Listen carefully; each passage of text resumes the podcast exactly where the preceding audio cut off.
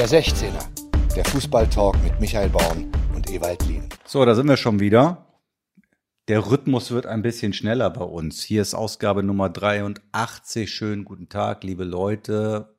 Als allererstes hoffen wir A, dass ihr Ostern gut überstanden habt und B, hoffen wir, falls ihr am Samstagabend auf uns vergeblich gewartet habt, ihr unsere Entschuldigung annimmt. Wir hatten ja ein kleines Experiment vor. Wir wollten mal wieder äh, in den sozialen Netzwerken uns tummeln ähm, und mal live gehen bei Insta zum äh, Topspiel Leipzig-Bayern. Das hat nicht geklappt. Ewald, ich grüße dich in Gladbach und zwar warum? Hallo Michael in Hamburg. Ja, das hat äh, deswegen nicht geklappt, äh, weil ich ähm, kurz vor diesem, äh, vor dem Spiel, so eine Stunde vorher, die Benachrichtigung bekommen habe, dass ich äh, geimpft werden kann. ähm, und äh, das war, äh, das war äh, natürlich eine Überraschung, die ich äh, nicht, äh, natürlich nicht sausen lasse. Mhm. Äh, der Hintergrund ist, dass meine Schwiegertochter äh, schwanger ist und äh, zwei Personen äh, aus ihrem nächsten Umfeld benennen kann, die zum Schutz äh, ähm, für, für sie und, und, und zum Schutz des ungeborenen Kindes geimpft werden können. Und sie hat dann äh, meine Frau und mich benannt und irgendwann angemeldet. Äh, und äh, dann kam diese Benachrichtigung am, äh, am Samstagnachmittag. Also äh, mein Sohn, ihr, ihr Mann, der ist aus beruflichen Gründen schon geimpft gewesen, weil er viel unterwegs ist. Und äh, ja, so ist es dann äh, äh, gekommen, dass wir einen Termin um 19.33 Uhr im, im Impfzentrum, in einem Impfzentrum äh, bekommen haben. Und äh, dann äh, musste ich dir absagen und auch Hals über Kopf am Ostersamstag, den glaube ich so offiziell gar nicht gibt. Kommt auf einmal, wie, wie geht das dann? Also hast du dann eine E-Mail gekriegt oder einen Anruf? Ja, genau. Das, du hast richtige Termine äh, zugeschickt bekommen. Du bist dann angemeldet ähm, und äh, hast die Berechtigung und dann meldet sich plötzlich ein Impfzentrum und sagt, äh, Sie haben heute Abend um 19.33 Uhr den ersten Impftermin und irgendwann äh, vier Wochen später im Mai den zweiten. Äh, eine Mail an, für meine Frau und für mich. So, und das nimmst du natürlich dann wahr. Dann sind wir, haben wir uns ins Auto gesetzt und äh, haben äh, auf die Übertragung von, äh, von RB Leipzig, Bayern München verzichtet, weil wir mussten, mussten dann ja los. Ach, du hast doch das Guy Go angemacht. Ich kenne dich doch. Hör doch auf.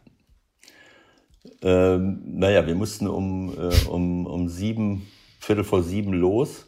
Jetzt weiß ich schon gar nicht mehr. Habe ich da noch, das war eine Hektik hoch drei. Ähm, naja, ist ja auch egal. Auf jeden Fall äh, muss ich sagen, was dann, äh, was dann da passiert ist, das fand ich äh, überragend. Die, äh, es gibt ja immer so viel Kritik an Durcheinander und ich weiß nicht was, aber in diesem Impfzentrum, äh, das war einfach nur überragend. Mhm. Ne, das war top organisiert, da standen äh, diszipliniert die Schlangen, äh, äh, viele äh, ältere Leute, aber auch viele, die aus anderen Gründen äh, die Berechtigung haben, äh, sich schon impfen zu lassen. Und ähm, naja, dann bist du, äh, hast du dich angemeldet. Äh, dann das, das hat alles äh, seinen, seinen Gang genommen und da waren zig Leute, die top, das war top organisiert. Äh, und äh, dann hast du auch entsprechend äh, eine entsprechende Wartezeit, weil die das wirklich gut vorbereiten. Und als wir dann letzten Endes nach einer, ja, sagen wir mal, wann war das, halbe, dreiviertel Stunde, der Impfärztin gegenüber saßen, ähm, dann hat es noch ein bisschen gedauert, bis der, bis der Impfstoff dann kam, also BioNTech Pfizer war, war vorgesehen für uns. Äh, und ähm, dann hat man den ganzen Ablauf halt mal mitbekommen, mhm. was, da, was da so läuft.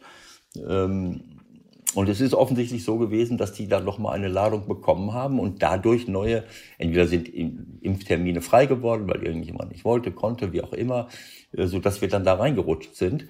Ähm, und, äh, und das heißt, wenn du aber deine E-Mail nicht abgecheckt hättest, dann wäre das, das auch Nein, das ist bei meiner äh, Schwiegertochter angekommen. Die hat ja ah. angemeldet, weil die, ah, das, das okay. kann ja nur über, über sie laufen, äh, weil sie die Berechtigung dazu ah, okay. hat. Ich kann mich ja nicht selber anmelden und behaupten. Schwierig.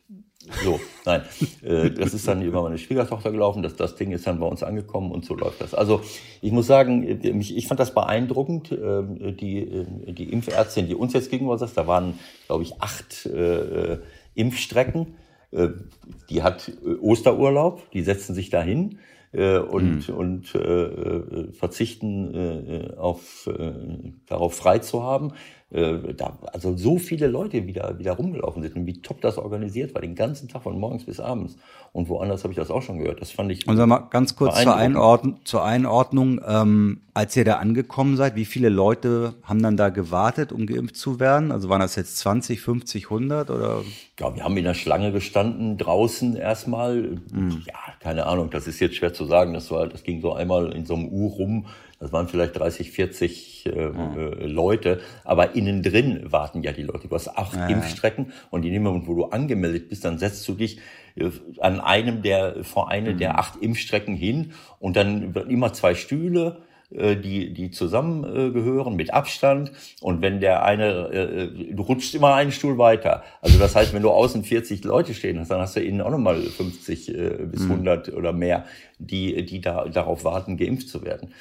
Und, und dieser, dieser Impfstoff, der ist ja äh, eingefroren, muss dann aufgetaut werden, äh, wird dann irgendwie aufgezogen. Und das dauert alles seine Zeit. Also wir haben da wirklich längere Zeit bei der Impfärztin gesessen. Äh, die lassen da nichts verkommen, äh, aber sind eben dadurch, dass sie das, dass sie jetzt auch nicht äh, auf, auf Halde wahrscheinlich das Ganze äh, alles einfach mal so auftauen, was dann ja dazu führt, dass am Ende vielleicht was übrig bleibt, weiß ich mhm. nicht genau. Das war alles perfekt organisiert. Für uns beide war, war die Spritze dann da. Und ähm, nachdem ich dann und meine Frau geimpft wurde, habe ich gesagt, wann fangen Sie denn an? Da war sie schon fertig.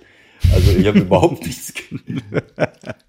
so wie man so schön sagt, er hat überhaupt nicht gebohrt. Ich habe, ja. also das muss wahrscheinlich die Weltmeisterin im Impfen sein, die, die, äh, das war eine Fachärztin, die hat das sensationell äh, gemacht. So und äh, irgendwelche Nachwirkungen. Jetzt haben wir Dienstag. Nein, also ich habe am nächsten Tag war ich relativ müde, muss ich sagen. Äh, aber das ist ja immer schwer, das auch darauf zurückzuführen. Ich bin auch so schon mal müde. Zum Beispiel, wenn ich ganz lange mit dir rede und du mehr auf die Nerven gehst, dann bin ich auch schon mal, bin ich auch schon mal richtig müde. Aber ich glaube schon, es ist ja so, dass Abwehr, dass das Abwehrsystem angeregt wird durch diese Impfung. Und äh, wenn dein Abwehrsystem hochfährt, äh, dann, das ist ja auch ein, ein, ein Kraftverlust und eine Müdigkeit. Ähm, und an der Stelle selber, wenn man den Arm gehoben hat und hat was Enges angehabt, dann habe ich was gemerkt, wenn ich den so, ja. wenn ich drauf drücke auf die Stelle. Ich meine, aber wenn ich hier einfach so mit den Nadel in den Arm pieke, dann tut die Stelle auch weh. Äh, und wenn ich dann einen engen Pullover oder ein enges Jackett anhabe, dann drückt es alt. Also es ist einfach nur der Druck, aber ansonsten habe ich äh, überhaupt nichts gehabt. Also war eine schöne Erfahrung und äh, ja, Gut, dann hoffen wir mal, dass das jetzt auch alles ein bisschen in die Gänge kommt sozusagen. Ich habe ungefähr, keine Ahnung, 480 Millionen Mal auf den Refresh-Knopf gedrückt auf meinem Handy, um einen Impftermin für meine Mutter zu kriegen. Mhm. Die ist über 70 und in Schleswig-Holstein geht das schon, wenn man über 70 ist. Mhm. Ich weiß nicht, ob das in jedem Bundesland jetzt mittlerweile so ist. Naja, und ich habe es dann irgendwann hinbekommen, aber auch da wieder, also was du dann da alles ausdrucken musst, was du noch alles ausfüllen musst. Ich glaube, da sind wirklich viele Senioren einfach komplett überfordert. Also die brauchen, die brauchen da Hilfe. Das kann ich mir einfach nicht anders vorstellen. Ja, also ich kann nur eine Lanze brechen für die Leute da in dem Impfzentrum. Das war überragend organisiert und so freundlich. Und ich kann mir vorstellen, das war ja 19.30 Uhr ungefähr. Da hast du schon den ganzen Tag hinter dir. Das war einfach überragend.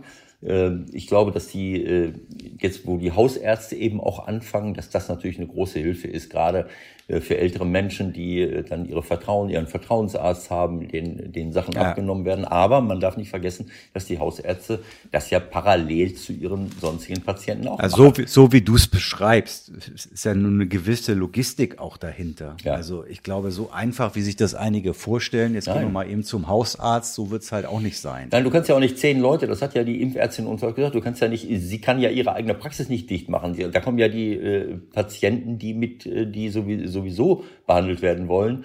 Und wenn du jetzt parallel impfen willst, äh, dann kannst du ja auch nicht, du darfst nicht über eine gewisse Anzahl von Leuten in das Wartezimmer lassen. Ja. Also ganz so einfach ist es nicht. Das muss natürlich. Ja. Okay. Ja, dann würde ich sagen, war es das für die Woche. Äh, ach nee, jetzt fangen wir jetzt an. du sollst doch nicht so viel husten. Das Wichtigste ist jetzt ja, eh, Rosa und du, ihr seid erstmal hoffentlich safe. Ne? Ja, Moment, man ist, äh, bei, man bei- ist bei, BioNTech Pfizer nach einer äh, Impfung nicht safe, sondern ja du brauchst, aber die, Wahrscheinlich, die Wahrscheinlichkeit ist ja jetzt erstmal schon. nee, du brauchst schon ne? für, für einen hundertprozentigen oder 90-prozentigen Schutz, äh, wie die Zahlen sich jetzt so ergeben, oder 91 Prozent zuletzt, äh, brauchst du schon die zweite Impfung. Also du musst dich sowieso weiter schützen, das ist ja völlig Wann, klar. wann, ist die, wann ist die vorgesehen?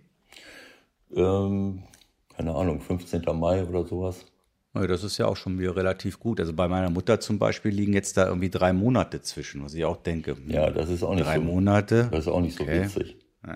Okay. Gut, lass mal weitermachen. Wir sind nach Hause. Ich habe mich beeilt und konnte dann zumindest noch die letzte Viertelstunde der ersten Halbzeit von Borussia Mönchengladbach gegen Freiburg sehen. Die ja, Oha. die Freiburger, die sich Oha, hier, ja, ja, wir haben ein kleines Vorgespräch darüber geführt. Jetzt wirst du dich gleich wieder fürchterlich aufregen. Ich äh, mal ganz kurz zur Einordnung heute. Wir sind schon wieder wie immer spät dran. Äh, wir auch wollen lang und schmutzig über äh, Leipzig gegen Bayern gleich mit äh, RB Sportdirektor Markus Krösche sprechen. Den rufen wir gleich an. Aber wir reden jetzt noch mal ganz kurz über ja, einen kleinen erneuten Aufreger, Wutausbruch von Ewald vorm Fernseher, weil er wieder über unsere Schiedsrichter sich aufregen muss also und nicht verstanden hat, wieder was da über unsere Schiedsrichter. Das ist eine Unterstellung, das stimmt nicht. eine selektive Wahrnehmung kommt es Genau. auch Es ist ja so, dass unsere Schiedsrichter ähm, für mich einen Top-Job machen, äh, aber eben auch in, innerhalb gewisser Grenzen sind, äh, denn ihre, ihr Interpretationsspielraum ist ja nicht so, dass sie sagen, äh, so wie äh, Ahlenfelder früher, der auf oder oder oder äh, Eschweiler, die auf den Platz gelaufen sind, gesagt haben, so jetzt machen wir es mal so. Das ist ja heute alles durchorganisiert. Natürlich gibt es Spielraum, aber äh, so einfach ist es nicht. Und ähm, es war einfach, äh, also Mönchengladbach äh, lag im, im Rückstand. Nee, nee, Erzielt- die, ja, ja, gut, okay, mach von vorne. Okay, Genau, weiter. lag im Rückstand, so wie es, äh, wie es aussah, ähm, äh, erzielt den Ausgleich äh, und das Führungstor durch zwei Tore von, von äh, Tyram. Und dann fällt ähm, mit einem Selbsttor von Santa Maria das 3 zu 1, so in 68., 69. Minute. Äh, und ich denke, jawohl, Spiel gedreht, Mönchengladbach, mein Heimatort. Auch wenn äh, Christian mit seiner Truppe sich hier vorstellt. Morgens bin ich hier noch Fahrrad gefahren, da habe ich sie vor dem Hotel hier stehen sehen mit ihrem Bus, aber ich lasse sie natürlich in Ruhe. Äh, der Christian äh, hinterher den Punktverlust nicht auf den Kontakt mit mir schieben kann. so, und dann denke ich, okay, jetzt ist das Ding gelaufen. Auf einmal blenden die irgendeine Szene ein, wo so drei, vier äh, Pässe vorher im Mittelfeld äh, Leimer äh, den Ball spielt zu einem Kollegen und daraus entwickelt sich dieser Spielzug. Ich glaube, es war sogar gegen Santa Maria. Und dann haben sie die, äh, die Zeitlupe gezeigt. Äh, Ich glaube, Santa Maria war es. Versucht den Ball zu spielen, trifft ihn aber nicht, tritt am Ball vorbei und stellt seinen Fuß dann in die Botanik, äh, während Leimer den Ball aber trifft und spielt. und daraus entwickelt sich der Spielzug. Als sein Fuß dann aus der Luft aus äh, physikalischen Gründen, Gründen wegen der Erdanziehung äh, nach unten äh, Nee, mit Gulde war es übrigens. Ah, mit Gulde, war- dann eben mit Gulde. ja, ja. So, der, als sein Fuß dann nach unten äh, äh, äh, fällt, was ja nicht zu vermeiden ist, Irgendwann nicht. irgendwann nicht mehr, ähm, tritt er dem äh, auf den auf den Fuß, auf die Fußspitze von Herrn Gulde, der seinen Fuß ja auch irgendwann abstellen muss, weil er den Ball nicht getroffen hat. So. Ich denke, ja gut, äh, das kann ja, äh, das kann ja keine, kein Problem geben. Das ist ja ganz normal den Ball gespielt. Okay, das ist jetzt Pech von dem Kollegen, dass er zu spät gekommen ist, dass er den Ball nicht getroffen hat, keine Ahnung. Ähm, was passiert? Herr Dingert, glaube ich, läuft nach draußen, guckt sich das Ganze an. Der VAR greift ein, aber er lässt den Schiri, Hauptschiri sich das angucken. Dann kommt er zurück und erkennt das Tor ab. Und es tut mir leid, da habe ich die Welt nicht mehr verstanden. Wir haben dieses Thema ja immer wieder. Ähm, ich habe das schon oft äh, gesagt. Äh, ich habe eigentlich gedacht, dass wir in dem Gespräch mit äh, Lutz Michael Fröhlich äh, den, den, den Eindruck hatten, dass sie das genauso sehen. Aber also, äh, und dass es, dass es ein fundamentaler Unterschied ist, ob ich in einen stehenden Mann hineinlaufe, der da steht und komme zu spät und trete ihm dann auf den Fuß und treffe treff aber auch keinen Ball und nichts. Selbst wenn ich den Ball spiele und, und mache gefährliches Spiel, dann kann ich es auch noch verstehen. Aber wenn ich den Ball spiele, wegspiele, ganz normal wegspiele und der andere kommt zu spät, äh, stell dir mal vor, ich schieß aufs Tor, genau das gleiche. Ich schieß aufs Tor. Der andere kommt ein halbes Jahr zu spät. Äh, dann jetzt muss ich wieder auf mein durchschwingendes Bein. Ich habe es auch am Samstag einmal erwähnt, das ja, durchschwingende Es ist Bein. doch lächerlich. Ich meine, wie, dann, das heißt, sollen wir jetzt unsere Abwehrspieler demnächst dazu erziehen? Pass auf, wenn du nicht mehr den Torschuss verhindern kannst, dann schleich dich zumindest so weit an ihn ran, dass das durchschwingende Bein dich trifft. Dann wird der Treffer aberkannt. Das ist doch, ein, das ist doch eine Perversion der ganzen Angelegenheit. Ja, was mich, was mich halt schon wundert, also erstmal Marco Fritz, Videoassistent in, in Köln, ja. erfahrener Mann, wie ich finde auch sehr guter Mann. So, der kommt zur Erkenntnis nach Ansicht der Bilder, dass, dass man eingreifen dass das, muss. Dass das eine klare klare Fehlentscheidung ist. So, das teilt er dem Dingert mit. Hast du das gesehen? So läuft ja dann wohl die Kommunikation. Wie hast du das gesehen? Hast du das gesehen? Ja. Der hat dann gesagt, ich habe nichts gesehen. So, und dann läuft er raus, guckt sich das an und sagt auch, ja, okay. Ja, ich meine, das mit dieser klaren Fehlentscheidung, Michael, das wird immer so, so hoch darf man es auch wieder nicht hängen. Wenn es so eine grasklare Fehlentscheidung wäre, äh, dann hätte der ja, dann hätte er gesagt, brauchst du dir gar nicht angucken, klare Sache. Nein, darum, so geht's ja nicht. Naja gut, aber es ist ja nicht immer so, dass der Schiedsrichter rausläuft und sich's anguckt. Wenn noch Zweifel bestehen, äh, dann schicken sie ja den Schiedsrichter raus. Oft guckt, guckt, sich das, äh, guckt er sich das ja gar nicht mehr an und verlässt sich darauf, auf Abseits oder auf irgendein. Abseits ist ja, ist ja faktisch. Mhm. So Abseits, Tor, nicht Tor, das ist ja alles faktisch. Aber sobald es darum geht, mhm. dass er was nicht wahrgenommen hat und der Videoassistent sagt, für mich ist mhm. das äh, eine klare Fehlentscheidung, klar und offensichtlich, dann schickt er ihn mhm. ja erst raus. So, und ich mhm. glaube, da sind einfach zwei Fehler in einer Situation passiert. So, ja. was, un, was ungewöhnlich ist. Ähm, ja. Aber ich glaube, der, der Dingert, du kannst es ja, wir haben ja kurz drüber gesprochen, nicht ganz so sehen. Äh, ich glaube, der Dingert geht da dann raus und guckt nur noch, äh, trifft er den auf den Fuß? Trifft er den auf den Fuß? Ja, der trifft ihn auf den Fuß, okay, faul ich, ich kann es mir nicht anders erklären. Ja, also ich meine, nicht. wenn es, äh, ich kann mir nicht vorstellen, dass der Ding halt rausgeht und nur die Szene sieht, wo der dem auf den, äh, wo der dem auf den Fuß tritt. Ich meine, die werden ihm die ganze Szene zeigen äh, und gezeigt haben und in dem Moment muss er feststellen, der spielt den Ball. Das ist ein unglücklicher unglückliches Zusammentreffen, wie es passiert, wenn zwei Leute aufeinander zulaufen. Der eine ist eher am Ball, schießt den Ball weg. Es tut mir leid, bei mir sträuben sich die Nackenhaare bei dieser Art der Interpretation. Dass naja gut, also ich meine, es ist, ist ja. Nein, lass glaube, mich das mal eben, ja, lass ja, mich das mal eben sagen. Mir sträuben sich die Nackenhaare, wenn wir das so interpretieren, wenn einer eher am Ball ist ja, der hat ja klar den Ball gespielt. Ja, Moment, das haben wir aber schon, das habe ich schon zigmal erlebt. Einer ist eher am Ball, spielt den Ball und anschließend kommt der andere ein bisschen zu spät, es kommt zu einem Zusammenprall. Und dann wird in der Regel faul gepfiffen. Manchmal so und manchmal so, aber meistens auch gegen den, der klar vorher den Ball gespielt hat.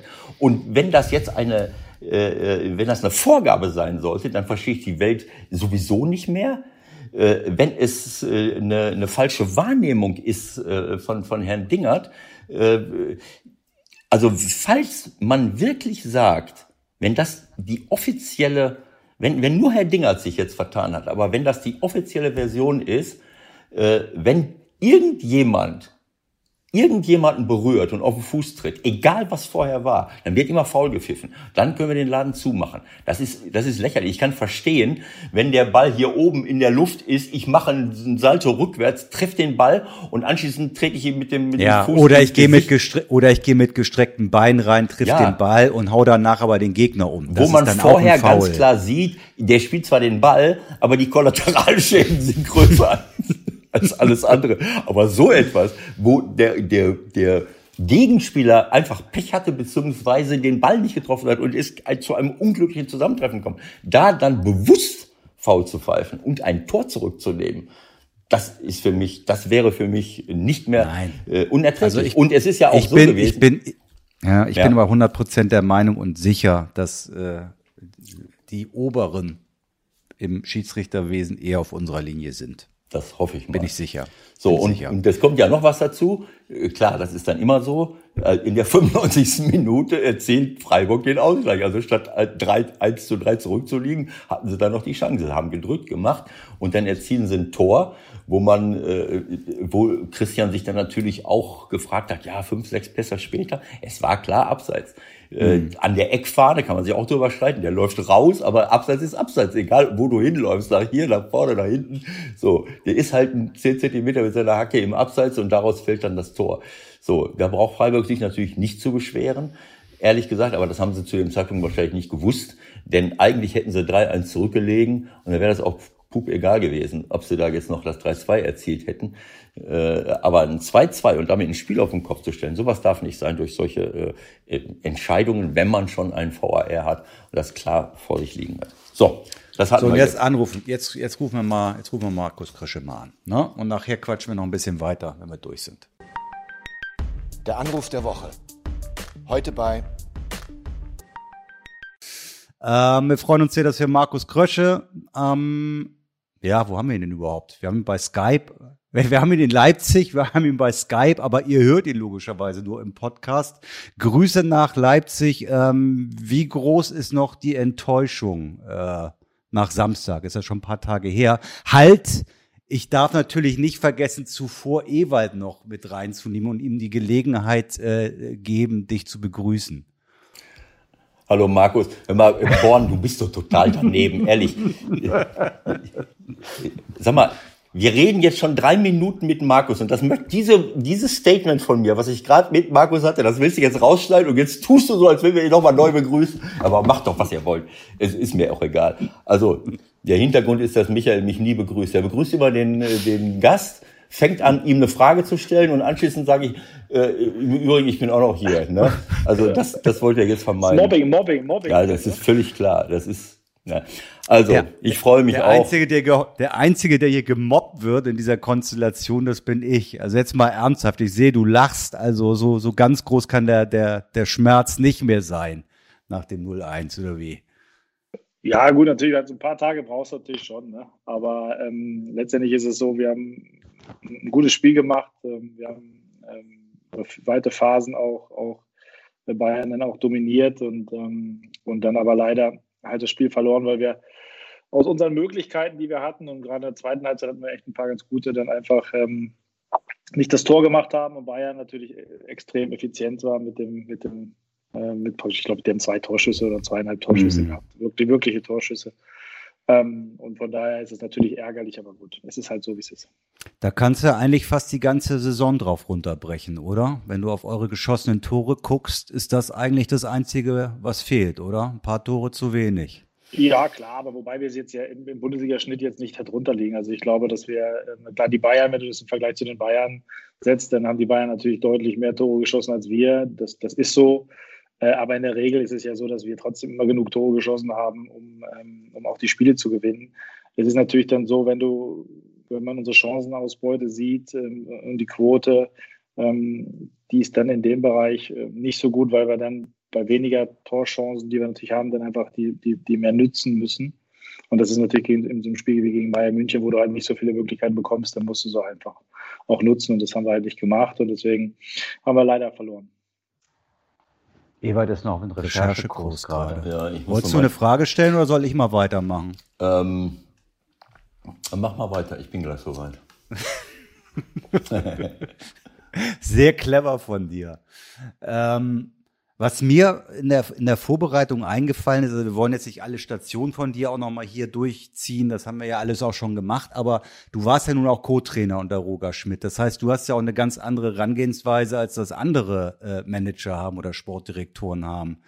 Ähm, wie ist das für dich dann, wenn du auch auf der Bank mit bist? Ähm, Hast du da so Gefühle wie, ja, jetzt muss doch eigentlich zu Beginn der zweiten Hälfte das passieren oder wieso bringt er jetzt nicht schon den oder ist da volles Vertrauen zu Nagelsmann und seinem Team und du blendest das komplett aus? Nein, die Rollen sind ja ganz klar verteilt und, und ähm, äh, grundsätzlich ist es so, wenn, wenn das Trainerteam oder Julian, wenn die, wenn die, ähm, die fragen dann auch schon mal, wenn sie, wenn sie einfach mal auch mal eine Meinung hören wollen. Mhm. Das, ist, das ist so und äh, da ist man im regen Austausch. Das ist wirklich äh, bei uns wirklich sehr, sehr gut, dass wir uns da immer austauschen und, und wir auch offen miteinander sprechen können über Dinge, die wir sehen. Ähm, aber äh, grundsätzlich ist es so, dass Julia mit seinem Trainerteam auch immer wieder gute Lösungen findet und, und, äh, und da auch ganz klar die Rollen auch ganz klar verteilt sind und auch volles Vertrauen in die Jungs da mhm. sind. Und, und aber natürlich ist es so, dass ich natürlich das Spiel auch natürlich auch ein bisschen aus der Perspektive ein bisschen verfolge, ist ja klar. Mhm. Ähm, äh, aber in der Regel ist es so, dass wir wirklich einen sehr, sehr guten Austausch auch auf der Bank haben und auch ähm, äh, und da auch wirklich auch zwischen den Co-Trainern und Trainer auch immer ein sehr guter Austausch ist. Von daher ist das, mhm. passt das eigentlich sehr gut. So als Journalist ist das ja immer auch einfach. Dann sitzt du da draußen und denkst du, ja, okay, 0-1, äh, du hast das hochgejäst als Endspiel, wenn du so willst, um die Meisterschaft. Ähm, muss man dann nicht vielleicht Sirlot und Pausen früher bringen? Ist das zu platt oder sind das Überlegungen, die du dann auch hast oder die ihr habt und dann abwägt und sagt, na, ist doch 70. ist okay? Das ist ja immer, immer so ein bisschen ähm, Spekulation. Ich glaube, dass, dass unser Plan an sich, den der Julian entwickelt hat, sehr, sehr gut funktioniert hat. Wir haben kaum Torschauen zugelassen und haben uns unsere Möglichkeiten erspielt. Sicherlich sind die, die, die Bayern sag mal, etwas passiver gewesen, als sie vielleicht gegen andere Gegner sind. Somit waren die Räume nicht so gut, äh, nicht so da, wie es, wie es ähm, ähm, dann auch bei Bayern öfter mal der Fall ist. Ähm, aber im Großen und Ganzen muss man sagen, ist der Plan ja gut aufgegangen. Und, ähm, und letztendlich ist es ja für einen Trainer auch immer ein Gefühl. Also du brauchst, der mhm. Trainer hat ja ein Bauchgefühl. Ewald kann das, glaube ich, auch sehr gut bestätigen, ähm, äh, wo du sagst, okay, jetzt noch nicht, jetzt funktioniert es ganz gut in der Systematik, wie wir spielen ähm, dann änderst du nichts, äh, nur um was zu ändern. Ne? Also es ist, äh, manchmal hast du ja auch, entwickelst du als Trainer ja auch ein Gefühl und sagst, nee, diese, in der Statik, die, die wir, wie wir jetzt spielen, in der Positionierung, das passt gut, also ich lasse erst noch mal ein bisschen weiterspielen. Ähm, und, und du wechselst dann halt später. Also das ist, glaube ich, das ist immer ein Gefühl, das ein Trainer entwickeln, äh, entwickelt für das Spiel in der Situation. Ähm, und ähm, von daher ähm, wechselt er dann ja auch immer und Julia macht das ja sehr, sehr gut wenn er glaubt, dass es, dass es äh, Sinn macht. Also ich, ähm, ich würde mich gerne intensiv an diesem, äh, an dem äh, minutiösen Gespräch über das Spiel beteiligen, aber ich konnte wenig von dem, ich konnte wenig von dem Spiel sehen, weil ich, äh, das haben wir vor, äh, zu Beginn unseres 16ers eben erklärt, weil ich gerade in den Startlöchern saß und dann habe ich äh, einen Impftermin zugeschickt bekommen, weil meine Schwiegertochter, okay. meine Schwiegertochter äh, schwanger ist und äh, meine Frau mich benannt hat als Kontaktperson, die äh, die eben zum zum Schutz äh, geimpft werden können und dann bin ich losmarschiert und habe immer nur auf dem auf dem Handy geguckt und habe mir jetzt auch nicht die Zeit genommen, alles nochmal anzuschauen. Ich habe jetzt nur die Zusammenfassung gesehen und bei der Zusammenfassung ist mir aufgefallen, dass Bayern zwar ein Weltklasse-Tor geschossen hat, äh, und Gorotzka ist ja nun wirklich im Moment einer der besten, die wir in Europa haben, aus meiner Sicht, im Mittelfeld.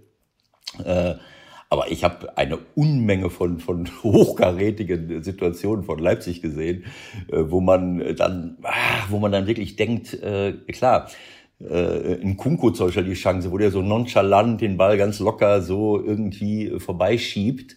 Äh, und äh, ich habe mir das schon mal angeschaut. Ihr habt ja, äh, keine Ahnung, 10, 15 Torschützen, die alle drei, eins, zwei, drei, vier, fünf, sechs, bis zu sieben, wenn überhaupt hat irgendeiner sieben Tore erzielt habt. Und euch fehlt eigentlich dieser Stürmer, so wie letztes Jahr. Werner 28 Tore und, und, und selbst Schick hat noch zehn Tore. Das ist natürlich eine, eine Hausnummer. Auf der anderen Seite seid ihr natürlich auch weniger auszurechnen, dadurch, dass man überhaupt nicht weiß, wer schießt denn jetzt mal ein Tor. Ne? Ähm, aber du hast das ist genau das, das ist genau das. Ich meine, man kann das natürlich immer so ein bisschen auch von zwei Seiten betrachten. Auf der einen Seite, Seite kann man sagen, uns fehlt vielleicht dieser Knipser, der jetzt irgendwie 20, 25 Tore macht, ja, aber auf der mhm. anderen Seite macht dich das auch ein Stück weit berechenbarer. Und dadurch, mhm. dass wir halt viele Torschützen haben, viele unterschiedliche Torschützen haben, deswegen sage ich ja, die Anzahl der Tore ist ja jetzt nicht so wenig. Ja? Klar, mhm. vielleicht zu Bayern schon deutlich weniger, aber im Vergleich zu unseren ganzen anderen Konkurrenten ist das ja nicht, wir schießen ja nicht deutlich weniger Tore, sondern wir sind einfach, es ist auch eine Stärke mittlerweile von uns, dass wir einfach nicht berechenbar sind. Und Ewald, du weißt selber, ja. ähm, wenn du nachhaltig erfolgreich sein willst, dann darfst du nicht berechenbar sein. Ne? Ja. Und das, das kann man wirklich als Stärke dann noch sehen. Deswegen gibt es immer zwei Seiten der Medaille und zwei Sichten auf die, ähm, auf die Dinge. Aber ich glaube, dass man, die, wenn man diese ganze Saison betrachtet, wie wir Fußball spielen, ähm, wo wir auch momentan auf welchem Platz wir stehen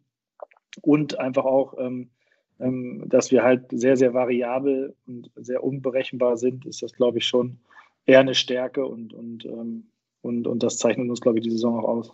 Ab, absolut. Also ich sage mal, natürlich sind 48 Tore. Stuttgart hat auch 48, Gladbach 46 äh, Wolfsburg 46, Frankfurt und Dortmund, die haben nochmal 45. Also das sind äh, gegenüber, gegenüber äh, sagen wir mal, Bayern ist es natürlich noch eine Welt, das ist, äh, das, ist, äh, das ist völlig klar. Aber ihr habt natürlich auch nur 22 Gegentore und du weißt selber, dass so eine Anzahl von Gegentoren nicht nur was mit der Abwehr zu tun hat und nicht nur was mit Weltklasse Innenverteidigern, die ihr ja habt, das ist ja äh, äh, und auch ein super Torwart, sondern das ist auch die Arbeit einer gesamten Mannschaft. Äh, wodurch sicherlich die eine oder andere, äh, das eine oder andere Korn auch mal weggeht. Es geht ja immer im Balance. Es geht ja immer im Balance. Ja. Immer im Balance zwischen Defensive und Offensive und da musst du ein gutes Verhältnis finden. Und, und ich, das haben wir, glaube ich. Und natürlich ärgert uns das natürlich auch, dass wir dann auch was die, die, die Chancen, die wir uns herausspielen, die Großchancen, die wir herausspielen, dass uns, dass uns die Quote ähm, ähm, dass uns das ärgert, dass wir da nicht, dass wir da keine gute Quote haben. Ähm, das ärgert uns, aber das ist letztendlich eine Sache, mit der wir einfach jetzt leben müssen. Und, ja. und, ähm, und letztendlich ähm, ist immer das eins der wichtigen Themen, die natürlich auch mal in der Bewertung unserer Spielweise und, und, äh, und eines Spiels gehen. Wie viele Torchancen spielst du dir raus? Und dann spielen wir uns wirklich sehr, sehr viele raus und das, das kann uns grundsätzlich zufriedenstellen. Jetzt müssen wir halt noch in der Kaltschnäuzigkeit halt arbeiten ähm, weil wenn ich jetzt das mal vergleiche, das Tor von Goretzka, der einzig einfach nur sich darauf konzentriert, diesen Ball mit der Innenseite aufs Tor zu bekommen und er ohne Gewalt das macht, sondern mit, mit Präzision und, und ähm, Dani Olmo dann in der gleichen äh, Position dann versucht mit eher mit, ähm, mit Gewalt als mit Präzision zu arbeiten. Das ist vielleicht dann noch der kleine Unterschied, wo wo Goretzka einfach dann vielleicht auch ein Stück weit mehr Erfahrung hat, mehr auch gewöhnt ist, in solchen Situationen zu sein, als es dann vielleicht ein Spieler bei uns ist. Und, und das ist einfach ein Prozess, der zu einer Entwicklung einer Mannschaft einfach dazugehört. Ja, also ich sag mal, äh, im Prozess, also äh, Markus, bei allem Respekt äh, äh vor deiner Interpretation, äh, ihr habt Werner abgegeben, der schießt 28 Tore und ist einer der schnellsten Spieler der Bundesliga. Das heißt, der schießt nicht nur Tore, sondern der bereitet auch Tore vor und du kannst ihn nicht bremsen in einer guten Form, in einer guten Verfassung. So, den lasst ihr ziehen oder müsst ihr ziehen lassen.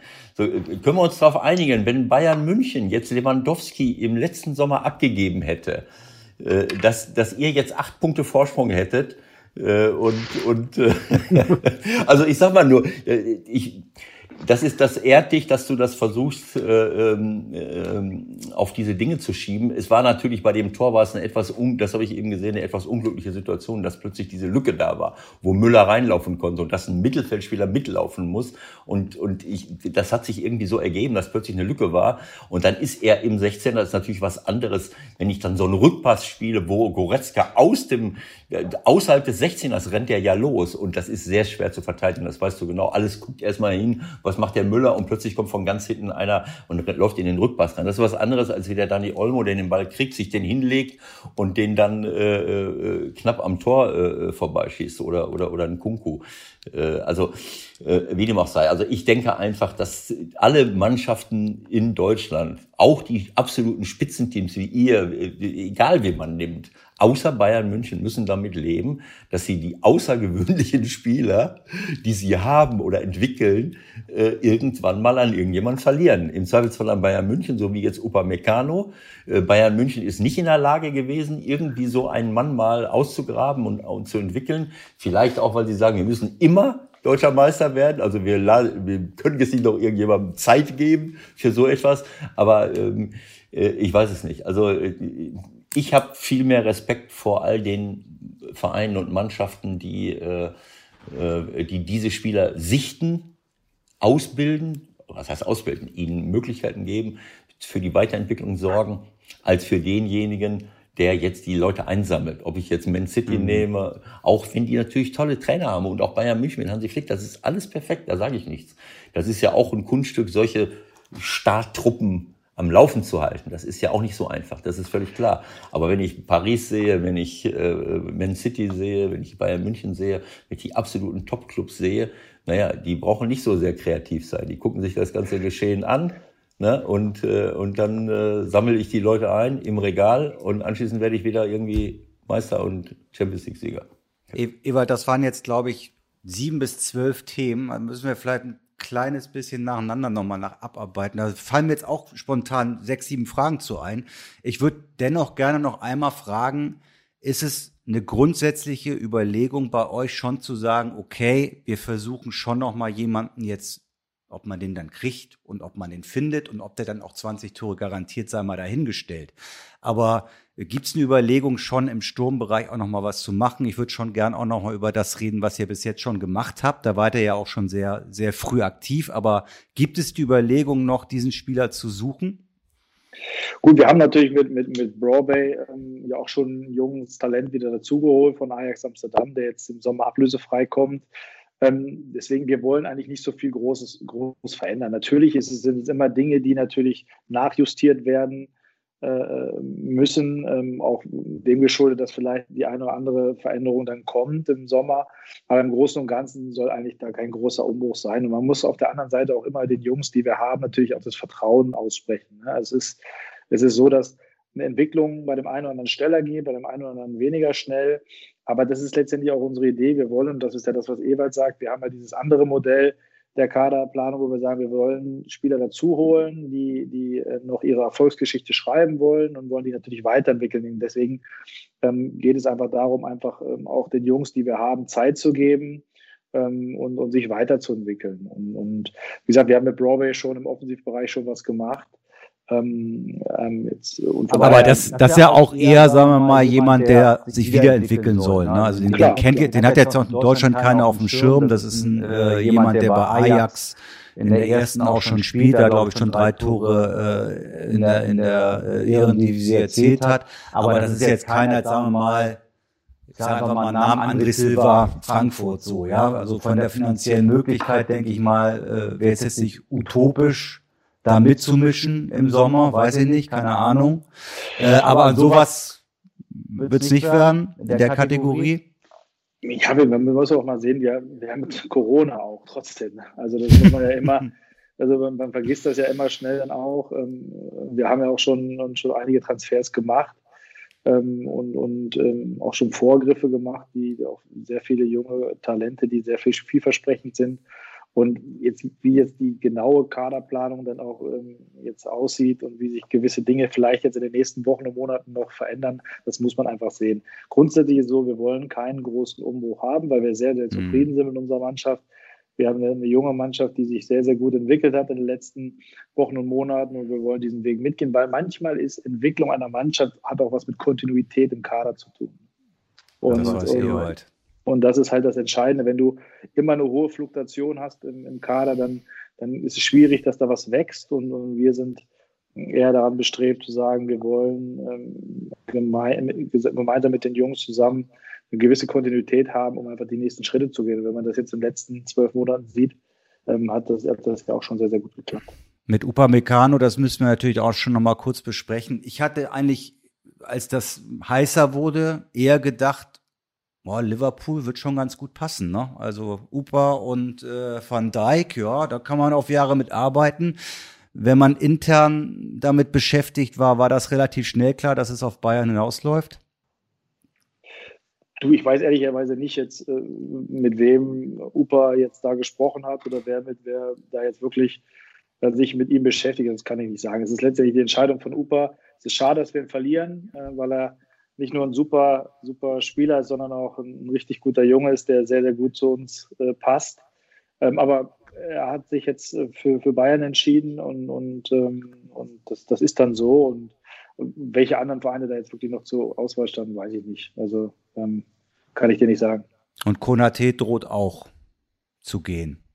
Glaube ich nicht. Also ähm, oh. Ivo, Ivo ähm, ist, ein, ist, ist, ein Spieler, der unheimlich viel Potenzial hat, der leider im letzten äh, Jahr etwas Verletzungspech hatte, ähm, der genau weiß, was er an uns hat und, und ähm, er kann bei uns regelmäßig spielen. Ähm, ähm, er kann, äh, so wie es jetzt aussieht, auch Champions League spielen im nächsten mhm. Jahr ähm, und, und, äh, und sich international auch einfach bei, internationalen Spielen weiterentwickeln. Von daher, wir haben eine super Infrastruktur, er fühlt sich wohl in der Mannschaft. Also gibt meiner Meinung nach da jetzt keine Gründe, warum er wechseln sollte. Okay. Ihr seid ja relativ früh dran im Vergleich zu anderen Vereinen. Du hast das ja schon äh, ausgeführt. Das sind Namen, die Insider natürlich alle kennen. Da werden viele dran gewesen sein an den Spielern wie, wie Simakan, wie äh, Guardiol, wie Brobe, wie du sagst. Wie kriegt ihr das hin so früh? Ja, es ist natürlich so, dass wir äh, ganz klar halt natürlich den Kader immer ständig halt auch analysieren und gucken, wo haben wir noch äh, Baustellen, wo können wir vielleicht nachjustieren und und wir, wir wussten halt, dass die Wahrscheinlichkeit relativ hoch ist, dass wir Upamecano verlieren. Äh, und da haben wir natürlich dann, ähm, dann auch schon frühzeitig geguckt. Und, und ähm, für uns ist es wichtig, einfach ähm, auch frühzeitig dran zu sein in der Kaderplanung, frühzeitig dann auch ähm, ähm, Jungs von uns zu überzeugen. Ähm, und, und, ähm, und das haben wir jetzt mit den Jungs dann einfach auch geschafft. Und es ist immer wichtig, um, um dann auch, desto früher du natürlich dran bist, desto, desto sagen wir mal, mehr Möglichkeiten hast du dann auch eine gewisse ähm, Struktur reinzubekommen in den Kader. Äh, und auf der anderen Seite ist es natürlich so, desto länger ähm, es dann Richtung Transferfenster geht, desto mehr sind halt dann die, die Regeln des Marktes und dann äh, werden Spieler natürlich dann deutlich auch deutlich teurer. Und dem versuchen wir so ein bisschen entgegenzuwirken, indem wir früher, äh, ähm, sagen wir mal, Planstellen bei unserem Kader identifizieren, früher uns mit dann auch mit äh, Spielern beschäftigen, die, die, die diese, diese, äh, diese Qualität mitbringen, und um, um uns weiterzuhelfen und, und dann auch früher zu reagieren. Mhm. Also immerhin habt ihr Upamecano viereinhalb Jahre jetzt im Sommer gehabt. Der Unterschied ist nur, der ist zu euch gekommen mit 19 und geht mit 23 weg, äh, während äh, Bayern München äh, Boateng mit 23 Jahren geholt hat, so wie jetzt auch Upamecano und zehn Jahre später, elf Jahre später geht er dann weg. Das ist halt, äh, ne, also die, die können dann äh, die Früchte eurer eurer Aufba Aufbauarbeit ernten und äh, anschließend äh,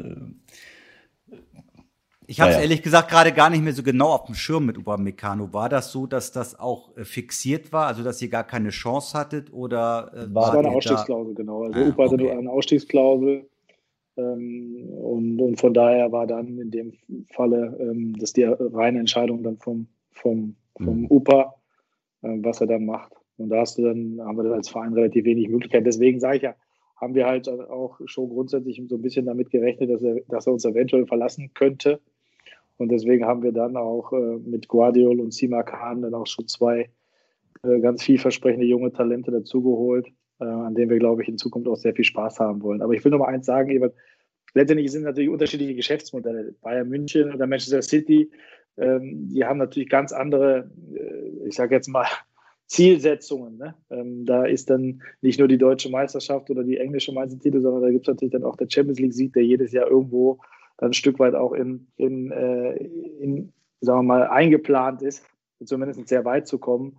Und das ist natürlich dann klar, dass, dass natürlich da der schnelle Erfolg natürlich dann auch gewährleistet sein muss. Und das ist natürlich dann mit jüngeren Spielern, die natürlich in ihrer Entwicklung natürlich dann auch immer wieder auch mal äh, schwächere Phasen haben, natürlich dann schwieriger zu erreichen. Aber Von daher, also, wir haben bei uns ist halt der andere Weg. Ne? Markus, ich, äh, ich bin da so ein bisschen äh, äh, insgesamt kritischer unterwegs. Ähm, das wird immer so, wir tun immer alle so, als wenn das völlig normal wäre. Aber äh, ich, ich habe nicht nur den Blick auf die Bundesliga, sondern ich schaue mir auch unser Wirtschaftsleben hier draußen an. Und äh, überall ist es das Gleiche, dass die Großen die Kleinen fressen. Jetzt seid ja zwar keine Kleinen, aber es gibt immer, ja nein, aber äh, es gibt immer jemanden, der größer ist.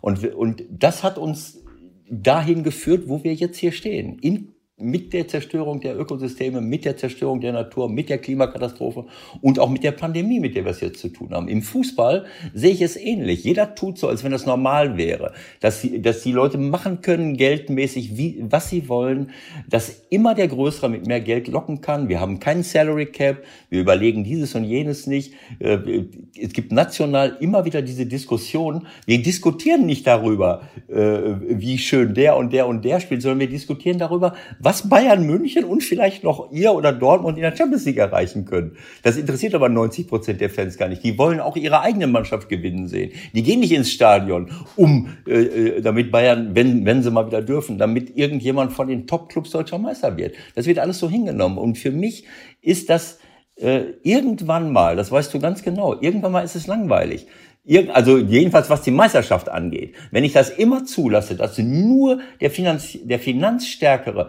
letzten Endes auch die besten Spieler bekommt, ich meine, dann kann ich, dann, können wir irgendwie an die, zur Playstation irgendwann mal rüber wechseln. Aber das ist ja okay, das ist ja grundsätzlich aber in, in, der, in der, Sache so, dass es in der Natur ist ja auch so, dass die, Größ, die Größ stärkeren fressen halt die Schwächeren und die größeren fressen die kleinen. Das ist nur mal ja, so. aber in der Natur aber, haben wir, haben wir ein Gleichgewicht. Brauchst keine Angst aber, haben ja, aber das ist ja natürlich dann immer auch, muss man auch mal so mit auf der anderen Seite auch ein bisschen in Schutz nehmen. Die, die haben das ja nicht geschenkt bekommen, sondern die haben das erarbeitet. Ne? Also das ist halt ja keiner, keiner irgendwo äh, geschenkt bekommen. Aber was ich sagen möchte, ist äh, Folgendes eigentlich. Ich finde, dass die Bundesliga trotzdem sehr, sehr ausgeglichen ist. Also, und ich glaube, dass wir, äh, wenn man in Europa die Ligen anschaut, England kann man noch ein bisschen nehmen, aber, aber ich sage, dass wir auch schon eine sehr, sehr attraktive Liga einfach auch haben. Ne? Absolut. So, wo, wo natürlich, auch wenn du Freiburg siehst, wie herausragend die das machen, ähm, da siehst du auch ähm, äh, Frankfurt jetzt, ähm, da siehst du auch, dass, dass äh, es auch geht mit guter Arbeit, dass dann auch ähm, Mannschaften, die vielleicht weniger zur Verfügung haben, dann auch äh, ihren Weg gehen können. Also das finde ich, ist, dass ich, das ist das Gute, finde ich, an der Bundesliga, ähm, äh, dass das äh, schon ein, der Wettbewerb sehr, sehr gut ist und auch da Überraschungen kommen können. Ich meine, wer hätte erwartet, dass Schalke 04 Tabellenletzter ist? Also das, mhm. das sind ja Dinge, das, das ist ja, ähm, und da sieht man einfach auch, wie gut andere Mannschaften und andere Vereine dann einfach auch arbeiten.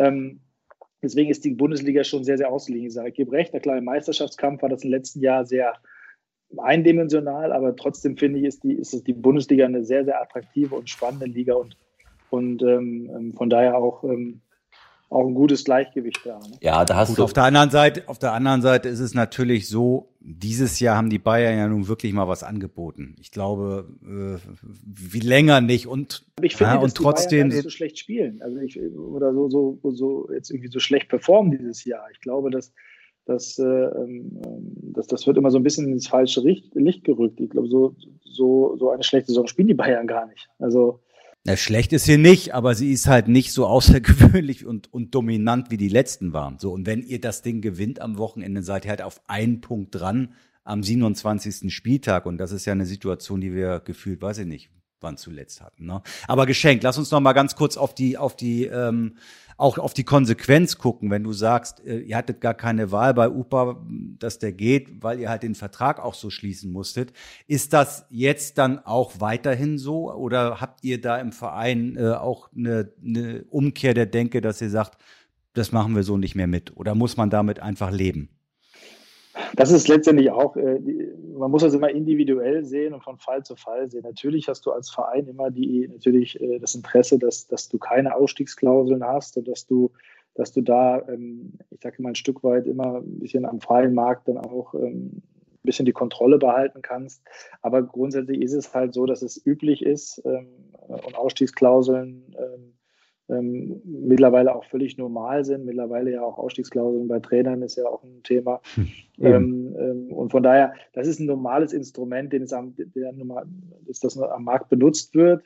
Und, äh, und dann muss man halt für sich ausgestalten, ähm, ähm, wie so eine Ausstiegsklausel aussehen kann. Weil eine Ausstiegsklausel an sich ist ja man, auch nicht nicht, nicht immer negativ, weil letztendlich ist es so, wenn man sich dann auf einen vernünftigen Betrag einigt, den, den beide für dann in dem Falle, wenn der Spieler gerechtfertigt halten, ist das ja auch völlig in Ordnung.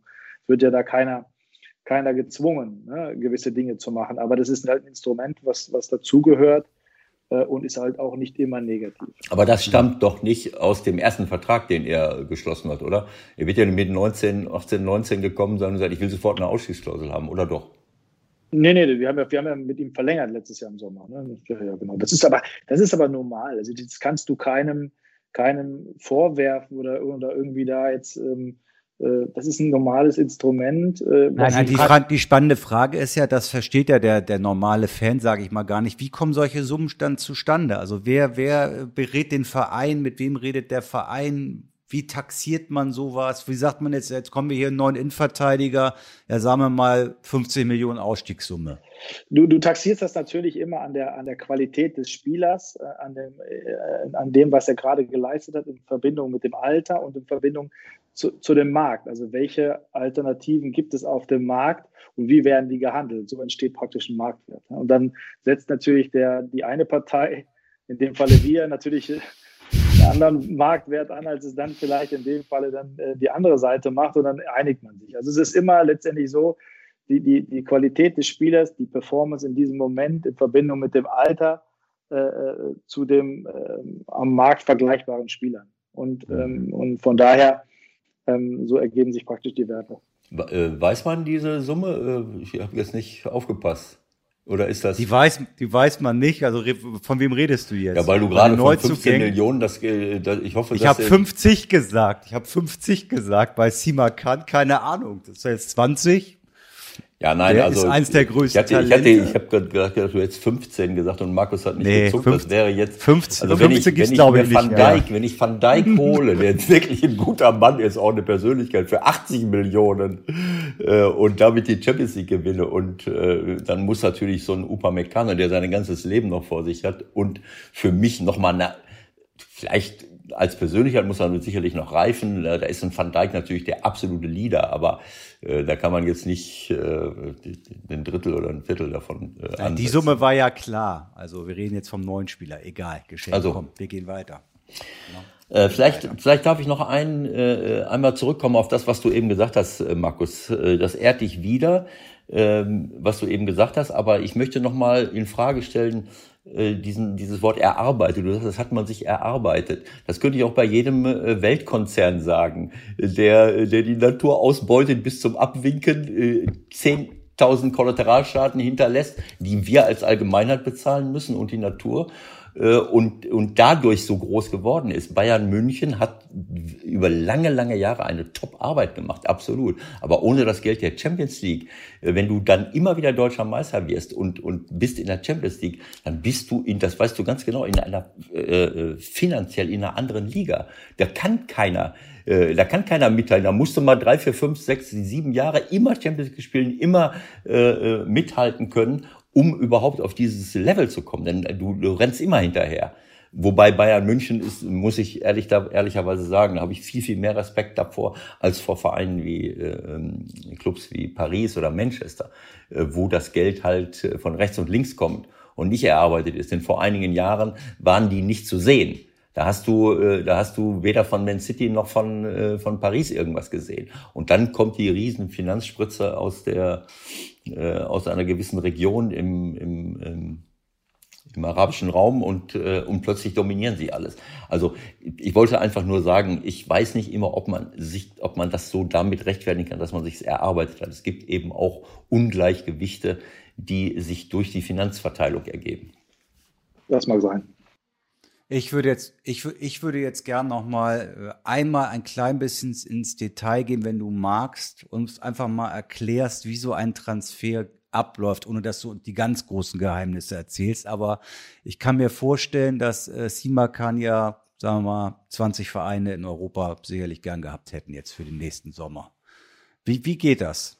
Ja gut, grundsätzlich ist es erstmal, du musst es natürlich erstmal identifizieren, welcher Spieler oder beziehungsweise welche Fähigkeiten brauchst du, ähm, welche, wonach musst du suchen? Und dann und welchen vielleicht und was, was, welches Teil fehlt dir vielleicht noch in diesem Puzzle Kaderplanung, um vielleicht ähm, weiterhin erfolgreich zu sein und vielleicht auch den nächsten Schritt zu gehen. Und, und dann ähm, gehst du mit diesen, mit diesen Erkenntnissen und mit diesen Beschreibungen auch an Fähigkeiten, die man braucht, sprechen wir dann so in unserer Scouting-Abteilung, die natürlich dann ähm, da wirklich äh, auch guten Job macht und dann immer wieder auch guckt nach diesen Fähigkeiten und nach den, ähm, das, nach den Anforderungen, die wir, die wir benötigen. Und, und dann kommt dann halt so ein Spieler äh, dann bei uns ähm, praktisch äh, poppt dann auf und dann mhm. beschäftigen wir uns mit dem Spieler und wenn, wenn wir dann identifiziert haben, dass es dieser Spieler sein soll, dann nimmt man Kontakt mit dem Spieler auf und versucht ihn davon zu überzeugen, dass, dass wir ein sehr guter Club sind, um den nächsten Schritt zu gehen. Dass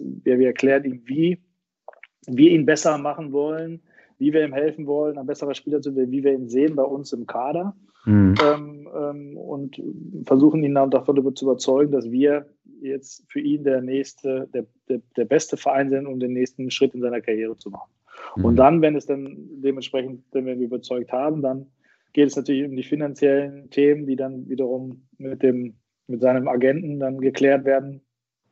Und als letzten Step ähm, ähm, spricht man dann mit dem abgebenden Verein und mit dem dann wenn es keine Ausstiegsklauseln gibt, äh, dann äh, Lösungen zu finden, um dann so gut wie möglich dann ähm, auch ähm, den Transfer ähm, dann auch über die Bühne zu bringen. Kriegst du dann links und rechts auch Hinweise, ja, pass auf, da ist jetzt noch der aus England dran und der aus Spanien, wir müssen das und das machen, wir müssen mehr nachgehen oder oder? Ja, also das ist natürlich immer so, ähm, äh, dass natürlich mittlerweile auch die großen Vereine, die so ein bisschen ihre Strategie auch geändert haben und dann auch deutlich auf jüngere Talente gehen. Mhm. Somit ist natürlich der Wettbewerb extrem stark geworden, gerade um junge Talente. Ähm, und, und, aber das beeinflusst grundsätzlich ähm, jetzt meine Arbeit ja in dem Sinne nicht, weil ich muss ja den Spieler von uns überzeugen. So, ja. Und äh, ich, ich argumentiere nicht von wegen, das, was du da kriegst, ist schlechter als bei uns, sondern ich versuche äh, den Spieler von uns zu überzeugen, von unseren Stärken zu überzeugen, von unserer Art und Weise, wie wir mit ihm arbeiten wollen, zu überzeugen und ihn davon zu überzeugen, dass RB Leipzig der richtige Club für ihn ist. Und deswegen ist das, was die anderen an sich machen, ähm, jetzt für mich jetzt nicht so interessant und, und die beziehe ich auch nicht ein in meine Argumentation. Hm. Wie kommst du generell, wenn man das so pauschal sagen kann, mit den Beratern in dieser Branche klar?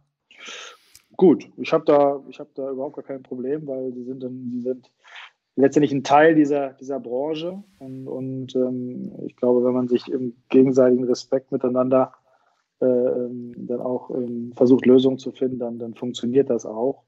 Ähm, wie gesagt, es ist, es ist ein Teil äh, unserer Branche und, und, ähm, und von daher ähm, gilt es halt dann auch da, einen vernünftigen Weg zu finden, um um dann auch äh, Lösungen zu hinzubekommen und dass der Spieler dann auch zu uns kommt.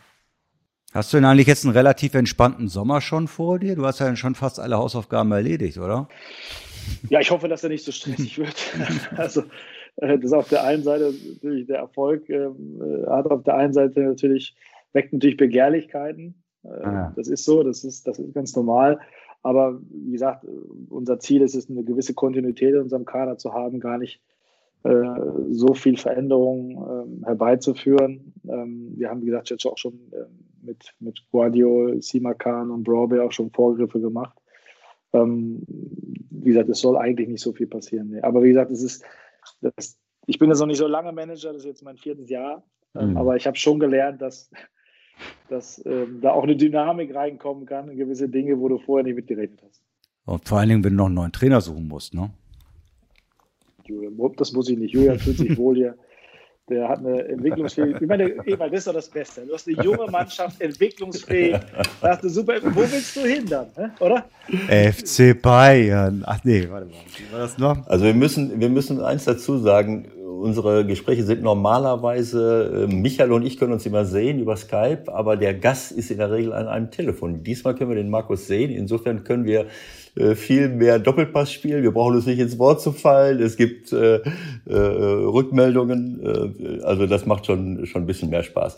Ja, was äh, ich meine, dass Michael jetzt so ein, so ein Thema anfängt äh, mit Trainern, vielleicht, da möchte ich gar nicht drauf eingehen. Vielleicht du hast es eben kurz. Natürlich musst du darauf eingehen. Das ist ja langweilig, wenn nicht. Äh, du hast vorhin mal ganz kurz von, von Ausstiegsklauseln von Spielern und auch von Trainern gesprochen. Das hatten wir auch schon mal gehabt. Äh, ich weiß nicht, hatten wir mit äh, äh, Marco Rose darüber gesprochen. Ähm, äh, keine Ahnung. Auf, äh, auf jeden Fall. Äh, ich habe mal gesagt, ich mag das natürlich nicht, äh, wenn, wenn ein Trainer gerade erst neu kommt und hat direkt eine Ausstiegsklausel. Ne, also Marco ist ja aus, äh, äh, aus Österreich gekommen und kommt sein erster Job in der Bundesliga und hat direkt eine Ausstiegsklausel. So, Äh, ich mag das nicht, weil das irgendwo so diese Identifikation mit einem Club ähm, aus meiner Sicht stört. Ich kann die Fans verstehen. Auf der anderen Seite muss ich sagen, ich bin ja nun lange genug Trainer gewesen, äh, wenn es schlecht läuft, schickt der Club dich weg. Wenn es gut läuft, verpasst du die Gelegenheit äh, und weißt nicht, ob es nochmal wiederkommt. Insofern kann ich es auch verstehen. Das führt natürlich dazu, dass es schon mal Stress gibt innerhalb eines Kaders äh, oder innerhalb der Fanszene. Aber äh, die Realität ist ja nun mal so. Ne? Also äh, du schickst den Trainer weg, wenn er, wenn er dir nicht mehr gefällt. Und wenn es super läuft, äh, ja. Also ich, ich, bin da, ich bin da auch so ein bisschen, natürlich, letztendlich ist ein Trainer eine Führungskraft und, und, äh, und natürlich ist da, da eine Ausstiegsklausel zu vereinbaren, halte ich auch immer für schwierig, aber auch da ist es so und äh, das natürlich ähm, auch das mittlerweile auch ein Instrument des, des Markts halt einfach ist und du ähm, einfach auch als Verein gewisse Kompromisse eingehen musst. Ich glaube, der Max hatte das ja letztes Mal ganz gut beschrieben. Er sagte, ich glaube, so ein bisschen sinngemäß, wenn er das jetzt, ich sage mal, so nicht eingeräumt hätte, glaube ich, wäre es schwierig gewesen, den Marco äh, zu bekommen. Und ja, klar. Das zeigt, dass, also Weil er auch Konkurrenz ja hatte, Wolfsburg ja, genau, und andere. deswegen sage ich, also ich, ich, glaube, dass, das, dass ich das auch nicht äh, gut finde, wenn, wenn Trainer Ausstiegsklauseln haben, weil die setzen eine Führungskraft und, und, und die natürlich eines der wichtigsten Menschen, die dann auch in einem Club arbeiten, weil er die wichtigste Abteilung leitet. Hat Julian Nagelsmann eine? Nee, ne? Nein. Ähm, und, und von daher, äh, aber trotzdem ist es so, ähm, ist das kein Thema, was du irgendjemand vorwerfen kannst, weil es ist einfach ein Stilmittel, der jetzt, wie gesagt, bei Spielern Einzug erhalten hat jetzt und, und jetzt auch bei Trainern und ähm, damit müssen wir einfach leben, denn es ist letztendlich unsere Aufgabe als Verein zu versuchen, ähm, ähm, ähm dass das dementsprechend von des, die Summe, die dann bezahlt werden muss, dementsprechend so hoch ist, dass ähm, man dann auch wiederum adäquaten Ersatz bzw. eine Entschädigung in dem Falle bekommt. Ich meine, du, liest das, ja auch, äh, wahrscheinlich, alles, aber du liest das ja auch. So. Also, also einige Quellen sind sich ja derart sicher, dass jetzt äh, Herr Flick Bundestrainer wird und dass der Trainerstuhl beim FC Bayern frei wird und dass Jürgen Nagelsmann dann dahin geht. Das steht ja für einige anscheinend schon fest. Äh, wie gehst du damit um? Total entspannt. Also ich, ich wirklich, also das ist, es, ist, äh, es gibt ja so viele Dinge und so viele Experten, die das alles wissen und mhm. die ähm, auch die ganzen Insider-Dinge äh, oder angeblichen Insider-Infos haben. Ähm, ich glaube, dass das, ähm, das ist nur mal, es gehört dazu. Ich meine, das ist doch letztendlich auch, was unseren Sport auszeichnet. Wir, wir alle können mitsprechen. Ähm, jeder hat eine Meinung. Äh, fragen Sie mal Yogi Löw, der hat äh, äh, also gibt es 18 Millionen Bundestrainer. Ich finde, es, es, es, macht Spaß. Ich finde es, äh, es, ich finde es schön, wenn sich Menschen darüber Gedanken machen, weil es zeigt, dass, dass, ähm, dass das, was wir tun, Leute interessiert. Und, und äh, von daher ist es eher, eher ähm, amüsant und, und ich finde das jetzt auch nicht großartig lästig. Es gehört dazu. Und es ist doch spannend, wenn Spekulationen sind, wenn du wenn du äh, Dinge dann liest in der Zeitung, wer denn was sagt. Ja, ja fro frotz, frotzelt, frotzelt ihr euch denn da auch mal oder, oder gibt es da ja, mal einen Spruch? Ja, natürlich, oder? Ja, natürlich. Natürlich. Das, äh, ich meine, da gehen wir alle locker mit um. Ich glaube, man, man darf das auch alles nicht so ernst nehmen. Manchmal, ähm, äh, ich weiß, dass es natürlich immer um sehr viel Geld geht und sehr viel auch ähm, um Erfolg und alles und Sachen. Auf der anderen Seite aber darf man den Spaß nicht vergessen. Ne? Und letztendlich äh, ist das, was wir tun, das, das äh, oder wir können uns mit, dem, mit, mit Fußball beschäftigen, eine der schönsten ja. Dinge, die es gibt. Ähm, und ja. das ist ein Riesenprivileg und äh, es geht nicht um Leben oder Tod. Ne? Also das, das, das ist einfach das, worum es geht. Es ist ein Spiel. Es geht, also, um, es geht um viel mehr, Markus. Du, genau. Du völlig genau. Und ich meine, das muss doch auch dann Spaß machen, wenn, wenn ihr dann mit Bayern München verhandeln könnt, weil es da gibt ja keine Ausstiegsklausel. Also werden ja dann ja, da muss ja eine dreistellige Millionensumme eigentlich fließen. Ne? Wenn Julian Nagelsmann Leipzig vorzeitig verlässt, also damit könnt ihr ja auf Jahre hinaus euch da gesund stoßen. Ne? Ja, in und dann holt und dann könnt ihr Ewald holen, der ist frei. Absolut. Absolut. Ja, gerne. Ich meine, es kommt darauf an, ob ihr mal deutscher Meister werden wollt oder ob ihr immer, oder ob ihr immer, ob, ob ihr immer Zweiter. Ob, ihr, ob euch das reicht, wenn ihr immer Zweiter werdet. Also ich, äh, ich muss äh, ganz ehrlich sagen, ich ähm, äh, diese Diskussion äh, kritisiere ich halt auch immer wieder, dass das oft gar nicht so, äh, nicht nur im Fußball, sondern generell im Sport, dass immer nur der Erste, der Zweite, der Dritte. Äh, bei den olympischen Sportlern sind nur noch die Medaillengewinner interessant und alle anderen, die zu den besten fünf bis zehn Sportlern in ihrer äh, Sportart zählen, da, da steht der Reporter dann und sagt, äh, was ist denn eigentlich passiert? Verstehst du, da ist bei den Olympischen Spielen im Endlauf, wird der Siebter und Sechster und muss dann mit gesenktem Haupt da im Osterhase, der noch dreimal im Rund, in der Runde, noch dreimal in der Runde gelaufen ist, erklärt, wieso er jetzt keine Medaille geholt hat. Und im Fußball, äh, wie ich, ich meine, ist ja nun mal klar, auch schon klar geworden, dass ich das auch, dass ich Fußball liebe und dass es eben auch darum geht, wie, dass alle anderen, dass ein guter Wettbewerb da ist und dass man das respektiert. Äh, und die Leistung, die ihr jetzt da über Jahre abruft, das habe ich glaube ich schon mal gesagt und ich wiederhole es nochmal, die ist einfach top. Und, und wie ihr den deutschen, also mal, den deutschen Fußball kann man jetzt nicht sagen, den Fußball in und aus Deutschland international repräsentiert. Das ist sensationell und das, äh, ich fand auch letztes Jahr schon und ich fand es ein bisschen schade, dass das jetzt gerade mit Liverpool, ich meine, Liverpool ist natürlich eine meiner Lieblingsmannschaften und eigentlich war das ein guter Moment, aber die, äh, die konnten ja auch nicht immer verlieren. Also das war halt unglücklich, dass ihr gerade in dem Moment auf sie, äh, wo sie sich so, so, so leicht wieder rausgerappelt äh, haben aus der Sache. Aber ich finde das einfach überragend, wie ihr, wie ihr den deutschen Fußball da äh, repräsentiert. Jetzt habe ich es doch gesagt. Also es ist ja nicht der deutsche Fußball, das muss ich mal eben sagen. Ne? Äh, wir haben oh, ein bisschen schon. Klostermann. Mhm.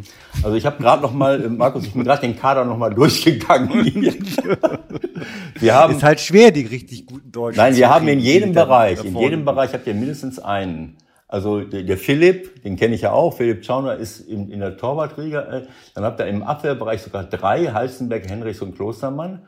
Im Mittelfeld habt ihr Samazic, das ist dieses Nachwuchstalent von Hertha, das ist auch schon mal einer. Und vorne habt ihr Fabrice Hartmann, auch ein Nachwuchstalent. Also ich, sage das deswegen, das soll jetzt keine Kritik sein, sondern wir reden ja auch oft über die Nationalmannschaft, über Jogi Löw. Und auch wenn ich viel kritisiert habe an Yogi, habe ich ihn immer dann in Schutz genommen, wenn alle sagen, ja, wo sind, äh, weil ich dann gesagt habe, wenn der Yogi sich jetzt mal hinsetzt und schaut sich ein Bundesligaspiel an, äh, äh, naja, also wie viele Leute kommen dafür in Frage? Bei manchen Mannschaften sind es äh, pro Mannschaft vielleicht drei, vier, davon sind aber zwei davon meist schon über 33, weil sie irgendwelche Führungsspieler sind. Das ist, das, das ist doch jetzt genau der Punkt. Also du hast dir diese drei Jungs schon geholt, äh, einen aus Kroatien, äh, einen aus Holland, einen aus Frankreich. Ja, Gibt es ansatzweise drei solcher Talente in Deutschland, die da rankommen? Das ist ja genau das Thema. Ich glaube, dass wir, wir werden, wir stehen vor einer nicht so guten Zukunft, ähm, sodass, was, was deutsche Talente im Spitzenbereich angeht, ähm, das muss man ehrlicherweise so sehen. Ich glaube, dass wir ähm, da viele, viele Dinge in der Vergangenheit äh, nicht so optimal gelöst haben und, ähm, und ähm, im Nachwuchs einfach viel zu sehr Richtung Ergebnisse orientiert waren und viel zu sehr die Mannschaft im Fokus stand und nicht der Spieler an sich. Ähm, und das ist letztendlich auch das Problem, was wir haben. Also natürlich würden wir gerne, äh, das ist äh, jeder natürlich, wäre wär natürlich super, wenn, wenn, wenn, wenn es deutsche Top-Talente ähm, dann auch äh, da sind und noch spielen. Aber ich glaube, dass wir gerade im Spitzenbereich, dass uns einfach andere Länder voraus sind. Das muss man einfach, einfach so sehen. Und, und deswegen fällt es auch schwer, ähm, gerade in diesem in dem Spitzenbereich dann auch deutsche Talente zu finden, die mit die das, die das Potenzial haben, dann auch äh, die weiterzuentwickeln und mit, mit denen dann unsere Ziele zu erreichen. Das ist einfach so. Andere Länder sind uns einfach voraus und das wird die nächsten Jahre nicht besser werden. Und, und da müssen wir halt schleunigst dran, gerade im Nachwuchs extrem daran zu ändern, sich von diesen Ergebnissen zu lösen, äh, weg von mannschaftlichen Erfolg, äh, sondern hin zu individueller ganzheitlicher Förderung. Und da ist natürlich auch ein Thema, was die, was die Entwicklung, letztendlich auch was die, was die Wahrnehmung der Trainer angeht. Man muss den Trainern im Nachwuchs auch ganz klar sagen, dass das Ergebnis uninteressant ist und dass die Bewertungsgrundlage, wie man den Trainer im Nachwuchs bewertet, halt andere, andere sein muss als im Profibereich. Im Profibereich musst du Ergebnisse liefern. Natürlich musst du Spieler auch weiterentwickeln. Das ist auch ein Part äh, ähm, aber natürlich geht es da dort primär um Ergebnisse. Aber im, im, Nachwuchs muss die Bewertung ganz klar sein, die, die Entwicklung eines Spielers in welcher Zeit. Mhm. Und daran müssen wir schnell arbeiten, damit wir dann auch wieder dahin kommen, dass wir sagen, wir haben genug Talente, äh, die im Spitzenbereich äh, dann auch, ähm, auch spielen können. Aber ihr haut ja im Nachwuchs jetzt auch ganz schön rein, denke ich mal, auch im Vergleich zu anderen. Es ist ja nicht so, dass ihr da gar nichts macht. Ähm, in der U19 sind ja auch ein paar dabei, die sicherlich äh, das Potenzial haben, auch in der Bundesliga durchzustarten.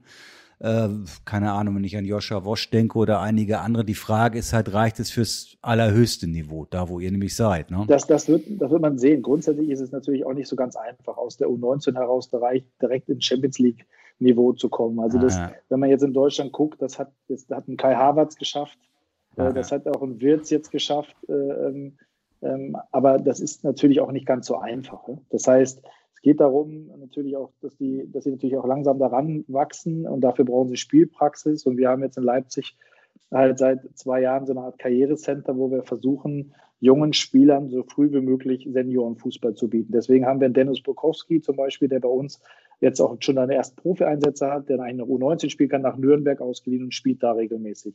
Wir haben Tom Kraus jetzt auch in Nürnberg ausgeliehen, weil wir natürlich wissen, dass der Sprung relativ groß ist.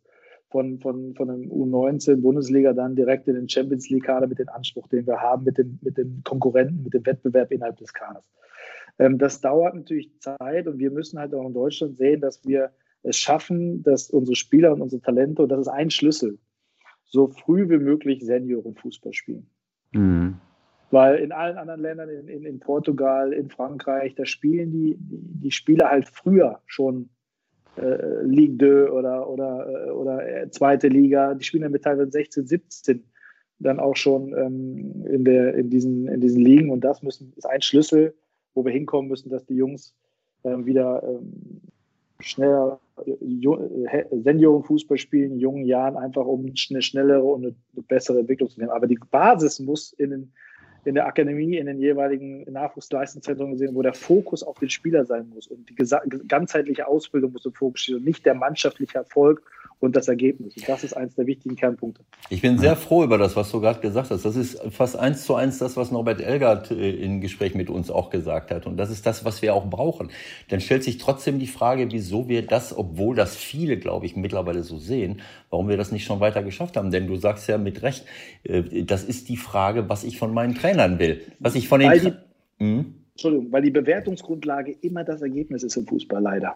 Und das ist ja ein Stück weit auch du musst ja, ja im, Pro, im, Profibereich ist das ja normal, aber dass das eins zu eins übertragen wurde auf den Nachwuchs. Klar wollen. Ja, aber wir machen es doch. Äh, ja, klar, wir sind das Problem. Wir sind das Problem. Wir machen es doch selber. Ich meine, ja, genau. natürlich, genau. natürlich, es gibt ja jetzt diese Diskussion, ähm, so wie in England, die seit, keine Ahnung, 13, 14 Jahren äh, den Nachwuchs nur noch ausbilden und nur die U19 und die U23 spielt äh, äh, spielt in einer Meisterschaft, also noch nicht mal in einer Meisterschaft.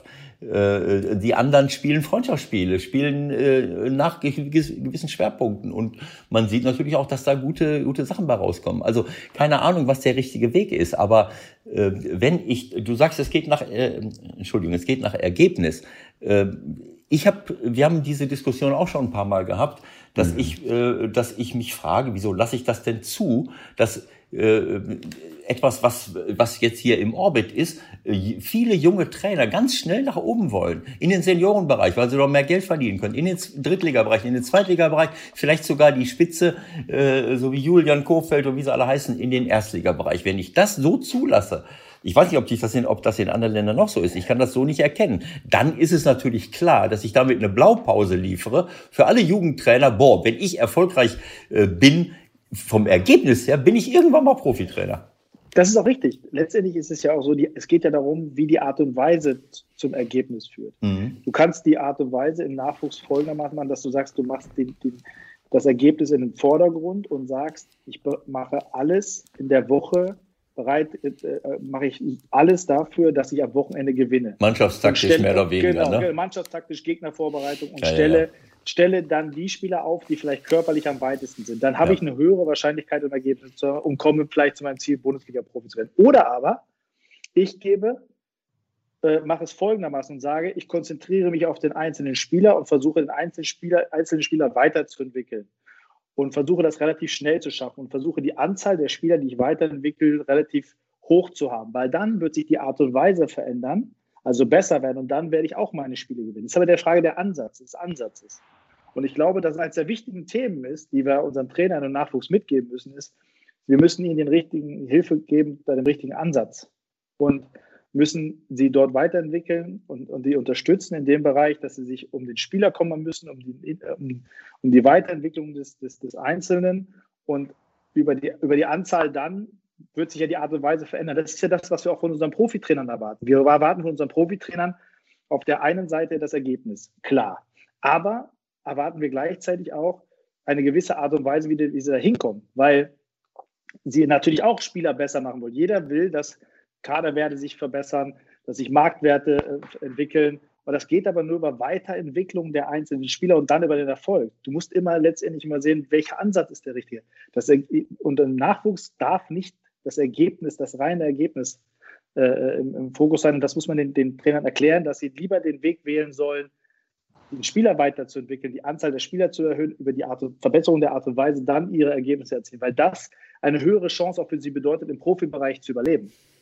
Ist das euer, ist das euer Ansatz? Also ist das, äh, seit wann habt ihr das so äh, für euch, äh, euch vorgegeben und den, den Trainern letztendlich auch vorgegeben?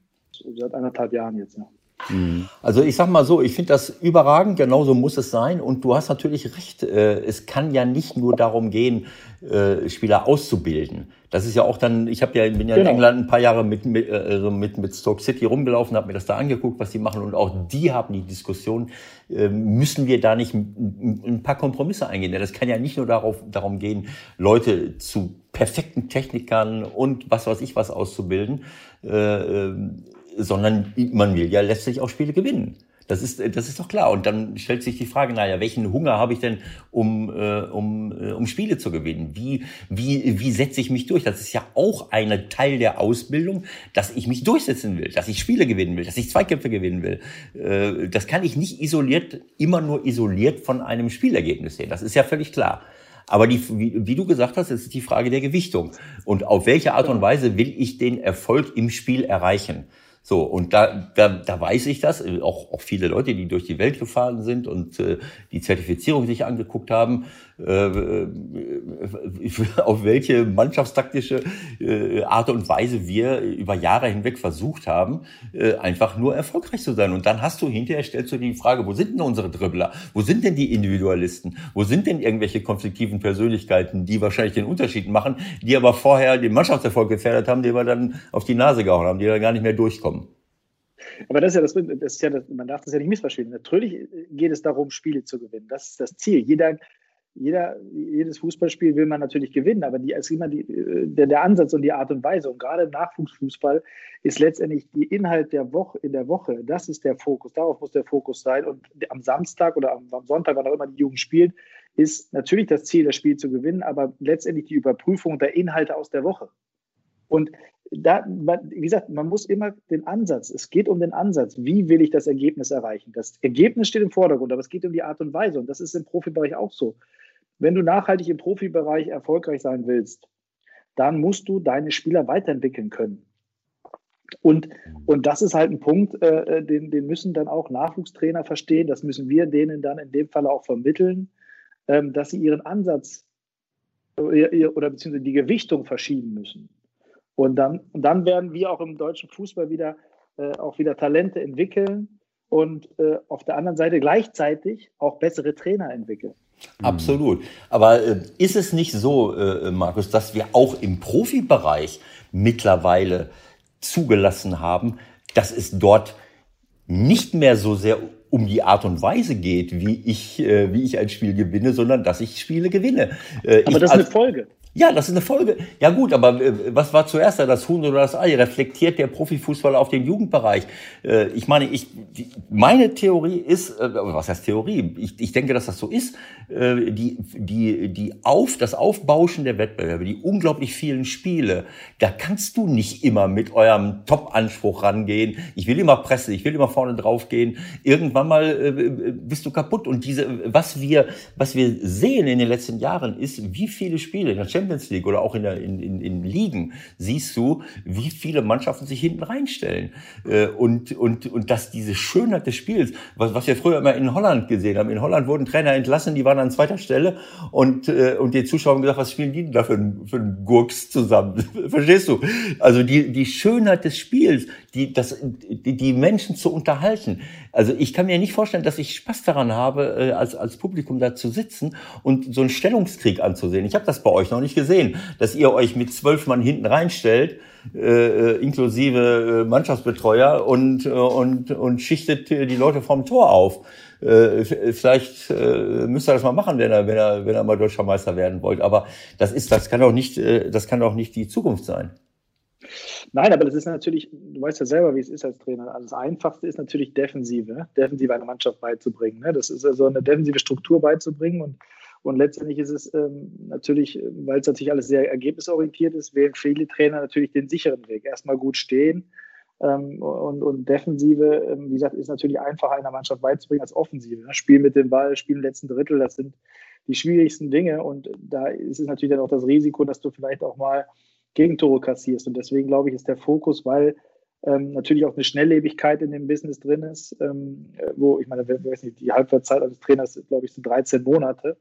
Ähm, dann ist natürlich klar, dass natürlich auch Trainer denen ein Stück weit der Mut fehlt, dann auch Dinge ähm, vielleicht auch anders anzugehen. Ne? Ähm, ähm, ich glaube, dass es grundsätzlich so ist, dass wir, dass aber auch das ein Stück weit eine Folge ist aus dem Nachwuchs heraus, weil viele, viele Trainer ja aus dem Nachwuchs auch kommen. Also das ist ja, also in der Bundesliga, wenn du guckst jetzt, gut, Julian, wir haben auch Tedesco gehabt, der aus dem Nachwuchs kam, wir haben Kofeld gehabt, wir haben Materazzo gehabt, das sind alles, das ist natürlich, das natürlich Trainer, die auch aus dem Nachwuchs kommen und letztendlich müssen wir da anfangen. Wir müssen auch da anfangen, was die Trainerausbildung angeht, was, was da den Ansatz angeht. Dann, glaube ich, werden wir auch wieder dahin kommen, dass, dass viel mehr Trainer den Mut haben und sich deutlich mehr auch ähm, mit diesen Themen beschäftigen, die, die du gerade beschreibst als Schönheit des Spiels. Aber letztendlich ist es natürlich auch so, wir haben letzte Woche über Nordmazedonien kurz gesprochen und auch da hat Eva gesagt, ja, das ist ja, wer will das sehen, so nach dem Motto. Auf der anderen Sache, Seite übersetzt, wenn ich die Möglichkeiten nicht habe, ja, mitzumischen offensiv, dann ist es doch auch legitim, so zu spielen oder nicht. Also jeder muss das doch, muss doch ja. jeder so machen, wie er kann. Ja, ich habe muss, muss jeder, jeder hat auch eine andere Idee vom Fußball. Also von daher, das darf man doch überhaupt nicht pauschal verurteilen. Ich bin da bei dir, Ewald. Es ist nicht mein Stil. Für mich ist, ist, ist, ist Offensive und Angriff ist die beste Verteidigung. Das ist für mich so ein bisschen das. Äh, und ich gewinne lieber ein Spiel 6-3 als, als äh, 1-0. Aber aber das ist halt letztendlich ein Ansatz, aber das muss jeder für sich selber wählen. Klar, ich habe das nur, ähm, Michael, ich habe da auch gerade dran gedacht, als wir geredet haben. Ich habe das so ein bisschen kritisiert. Michael sagt, wie kann die deutsche Nationalmannschaft und so weiter. Bei aller Kritik habe ich gesagt, naja, also ich meine, das ist das dritte Spiel in einer Woche von den Jungs. Die, denen kommt sowieso der Fußball schon an den Ohren raus. Es sind spielen fast immer die gleichen. Und zum dritten Mal treffen sie auf einen Gegner, der sich mit zehn Mann hinten reinstellt. Nur diesmal ist er halt ein bisschen besser noch, weil die aggressiver sind, weil sie in großen Ligen teilweise spielen und sie Sie haben sich auch für die Europameisterschaft qualifiziert. Trotzdem habe ich gesagt, äh, habe ich jetzt nicht den größten Respekt davor. Äh, also ich habe jetzt keine, keine Lust, mir sowas anzugucken. Die stehen sich mit zehn Mann hinten rein, kontern zweimal und unsere waren dumm genug. Äh, oder jetzt kann man sagen, Jogi stellt dann Younes als linken Verteidiger, der dann anschließend äh, in der Fünferkette äh, das Tor nicht verhindert. Klar kann man das kritisieren, aber letzten Endes also das war so der, der Ausgangspunkt äh, dieser Diskussion. Darf ich noch mal eine äh, eine eine letzte langsam ja, Ewald, ne? Eine letzte. Ist, der Mann muss der Mann muss auch noch ein bisschen genau, arbeiten. Ne? Genau so ist das. Du musst den deutschen Fußball oder den internationalen Fußball in Deutschland weiter nach vorne bringen. Äh, noch mal eine, eine Frage zum Nachwuchs. Kann es sein, dass dass der Hunger, dass wir nicht so viele hungrige Spieler haben, ist es wirklich nur die Ausbildung? Ist es wirklich nur die Ausrichtung, die die Trainer haben? Oder ist, kann es auch sein, dass wir eine gewisse Bequemlichkeit hier haben in Deutschland und, und dass wir nicht diesen gleichen Hunger haben, wie es viele andere Spieler in anderen Ländern haben, wo, wo der Fußball unter Umständen das Mittel ist, um sich äh, aus der Krise nach oben zu arbeiten? Also wir haben natürlich, das ist sicherlich ein Punkt, der mit reinspielt, wir haben natürlich einen sehr, sehr hohen Lebensstandard. Äh, und die Jungen haben heute schon, jungen Kinder, egal ob es jetzt Mädchen oder Jungen, haben natürlich schon unheimlich viel. Ne? Und, und äh, letztendlich, die, die, haben unheimlich einfachen Zugang zu, zu Dingen, zu, zu, weil, weil wir natürlich im sehr hohen Wohlstand leben. Das heißt, äh, das ist natürlich schon ein Punkt. Aber der wichtigste Punkt ist, glaube ich, und das ist entscheidend, dass sie, dass wir wieder, dass wir auch wieder lernen, sie zu kritisieren. Dass, dass, die, dass die Jungs und Mädels auch lernen, Kritik zu empfangen und damit umzugehen. Weil Kritik zu, zu empfangen und, und äh, damit umzugehen, ist natürlich eine Geschichte und eine Basis für Weiterentwicklung. Ne? So, und, und das, das, Problem ist, dass wir heute uns gar nicht mehr trauen, die Jungs zu kritisieren, weil dann, äh, weil sie gar nicht damit umgehen können. Und wir müssen wieder lernen und auch, auch äh, und das ist, glaube ich, eines der wichtigen Punkte, und müssen, und die Jungs müssen auch lernen, mit Kritik umzugehen. Und, aber dafür müssen sie erstmal Kritik erfahren. Und, und wenn sie das hin, wenn wir das hinbekommen, dass sie, dass sie dann sich aus diesen, aus den Dingen, aus der Kritik, die sie empfangen, ähm, wenn sie dann ihre Dinge ziehen und sich nicht immer sofort einen Ausweg suchen und, und äh, in ihrem Umfeld und, und, und den Weg des einfachsten äh, oder den Weg des geringsten Widerstands suchen, dann werden wir auch in dem Bereich wieder uns weiterentwickeln. Weil das Problem ist ja in dem Moment, wenn du den Nachwuchs nicht kritisierst, wenn sie es nicht gelernt haben, äh, Kritik zu empfangen, wenn sie nicht gelernt haben, Widerstände zu überwinden, werden sie es im Profibereich nicht schaffen, weil ab diesem Zeitpunkt wo du aus dem Nachwuchs in den Profi wechselst, kommst du in der Realität an. Und, und das ist halt der Ball, da müssen wir auch als Nachwuchsleistungszentren, wir müssen uns äh, auch äh, ganz klar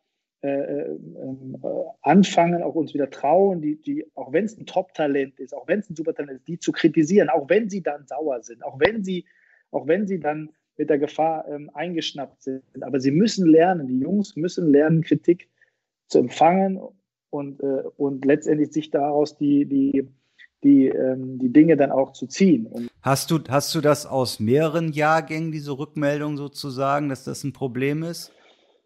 Ja, das ist ja ein Spiegelbild unserer Gesellschaft. Also es ist ja, das ist, das ist, äh, ist einfach so, das kannst du ja übertragen. Auf, auf, frag mal irgendwelche ähm, ähm, ähm, Unternehmen, die ausbilden. Also es ist einfach ein Spiegelbild der Gesellschaft und wir müssen uns wieder trauen und das im Nachwuchs. Fußball ist nun mal so.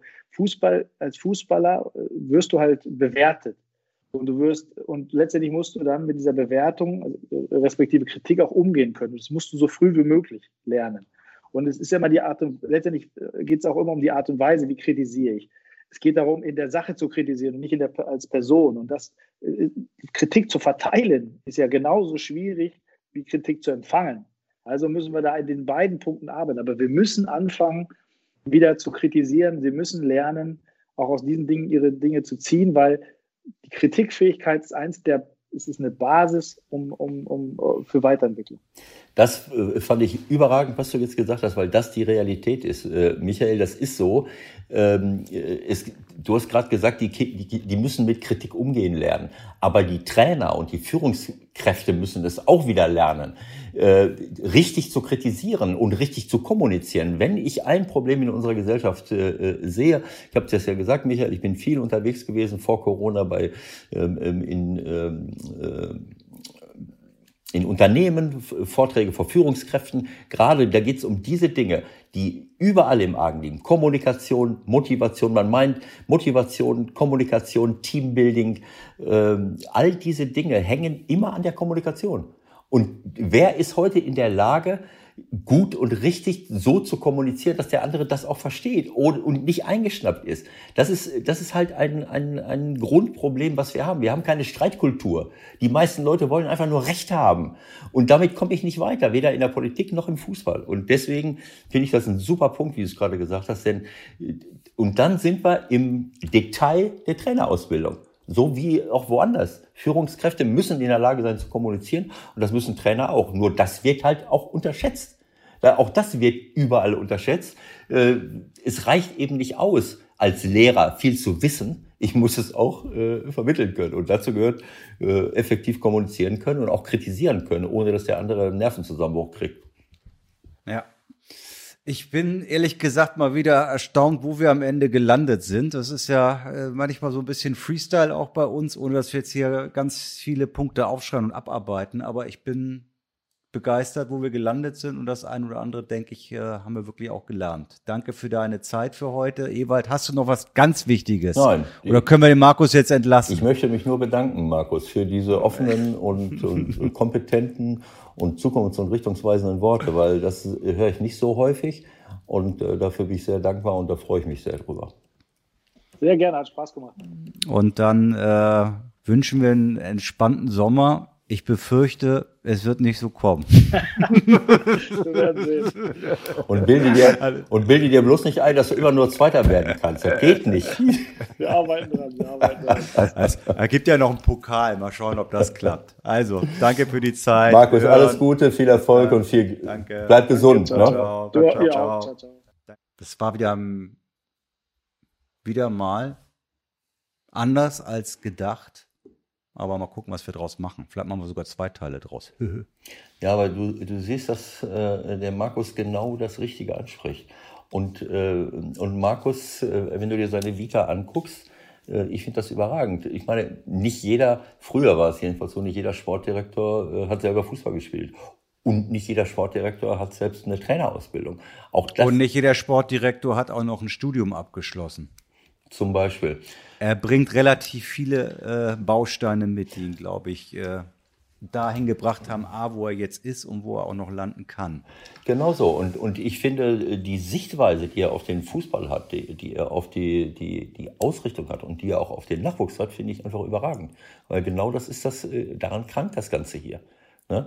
Ich meine, wenn ich jetzt hier äh, tausend äh, Talente hätte, dann müsste ich die nicht von überall herholen. Äh, äh, die müssen die Sprache lernen, die müssen sich in einem anderen Land zurechtfinden. Äh, er hat er hat's ja ganz klar gesagt. Es gibt diese drei herausragenden Spieler auf Linksverteidiger, auf Innenverteidiger, auf Sturm.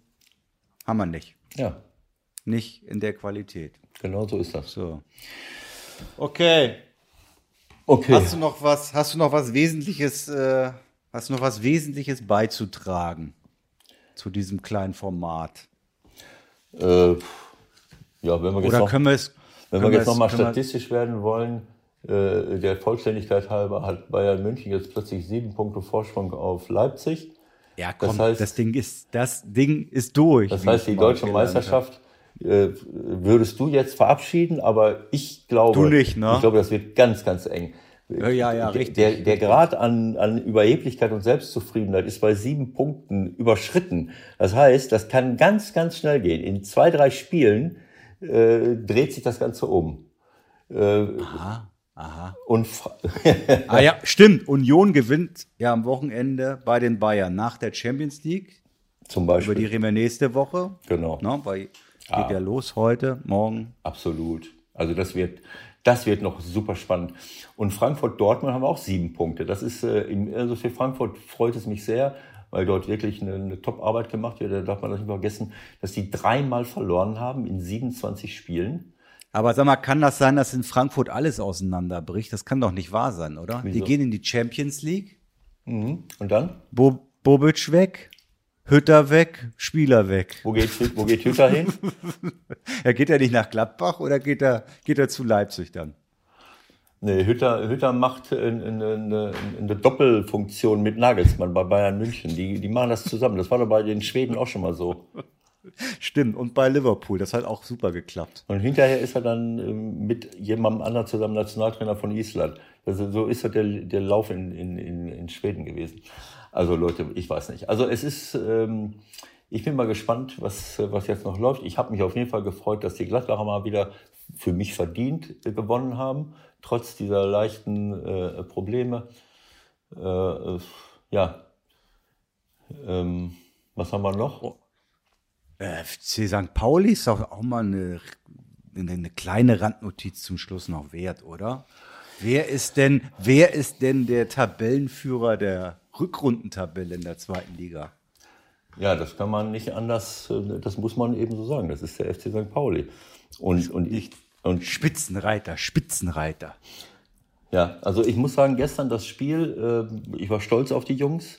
Ähm, Timo und sein Trainerteam äh, und Andreas Bornemann die müssen einiges richtig machen, wenn das so läuft. Also jetzt muss man natürlich dazu sagen, Braunschweig war gestern über weite Strecken durch die, dadurch, dass ihnen die Hälfte der Mannschaft nicht zur Verfügung stand, trotz der Leute, die ja auch gut sind, die hinten dran waren, waren sie nicht konnten sie sie nicht richtig vor Probleme stellen. Aber sie haben den Ball trotzdem auf eine Art und Weise laufen lassen. Das war einfach klasse. Sie sind ihnen dabei entgegengekommen, die, Braunschwe äh, die Braunschweiger, aber unsere haben wirklich in Ruhe aufgebaut, gespielt und die, die Bälle laufen lassen und eben auch eine Vielzahl von Torchancen erspielt. Sie führen, sie führen 2 zu 0 nach 14 Minuten und dann haben sie bis zur Halbzeit nochmal 300 Prozent und nach der Halbzeit nochmal 300, 400 Prozent. Also sie hätten wirklich äh, fünf Tore schießen müssen, sechs, sieben schießen können. Und dann hätte sich auch niemand, äh, vielleicht ein Tor, Braunschweig hatte auch eine Riesenchance von Kammerbauer. Also das war schon eine, Top-Vorstellung, muss ich sagen. Und da freue ich mich sehr für die, für die Jungs. Also die, die Saison ist einfach nur so 10, 15 Spiele zu kurz, ne? Sonst wird es noch klappen im Aufstieg. Naja, gut, also so kann man es ja nicht sagen. So einfach ist es ja auch alles nicht. Also ich sag mal, äh, äh, solche, die Leute, die jetzt dazugekommen sind im Winter, ähm, äh, gut, äh, Buchsteller war vorher schon da, aber leider verletzt. Ähm, äh, und der eine oder andere war auch schon am Anfang da, aber äh, so jemand wie Mamouche, das ist natürlich schon mal ähm, eine, eine Größenordnung, der der die ersten beiden Tore, eins macht er selber überragend, das mhm. zweite bereitet er überragend vor. Also das ist so so ein, ein Talent, wo du sagen kannst, äh, der kann sich international durchsetzen, weil er die Schnelligkeit, die Technik und alles mitbringt. Bin wir mal gespannt, wo der landet. Ja. Ne? Wird schwer. Vielleicht können die noch ein Jahr ausleihen, aber vermutlich wird es schwierig werden. Okay. Okay, das war's für heute, Leute. Ähm, schöne Zeit, schöne Champions League, schöne zweite Liga, schöne Bundesliga und was sonst noch so ist im Leben. Ne? Ja, alles Macht Gute, bleibt gesund und wir sehen uns bald wieder. Ich gehe jetzt raus Skilaufen. Was gehst du?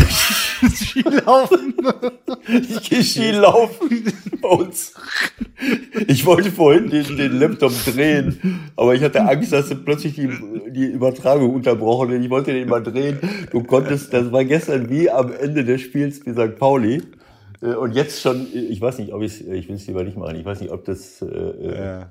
ob man das sehen Egal. kann da draußen. Oh ja. Also war es vorhin in Hamburg auch schön. Ja. Äh, also vorhin war es wirklich so, äh, ich, du konntest den Baum hinter, der, hinter dem Schneescheiben nicht erkennen. Ne? Also Wahnsinn. Aber es ist halt noch, können wir es unter April abspeichern. Irgendwann mal wahrscheinlich nicht mehr. Alles klar. Bis bald. Tschüss. Bis tschüss. bald. Alles Gute, Leute. Ciao.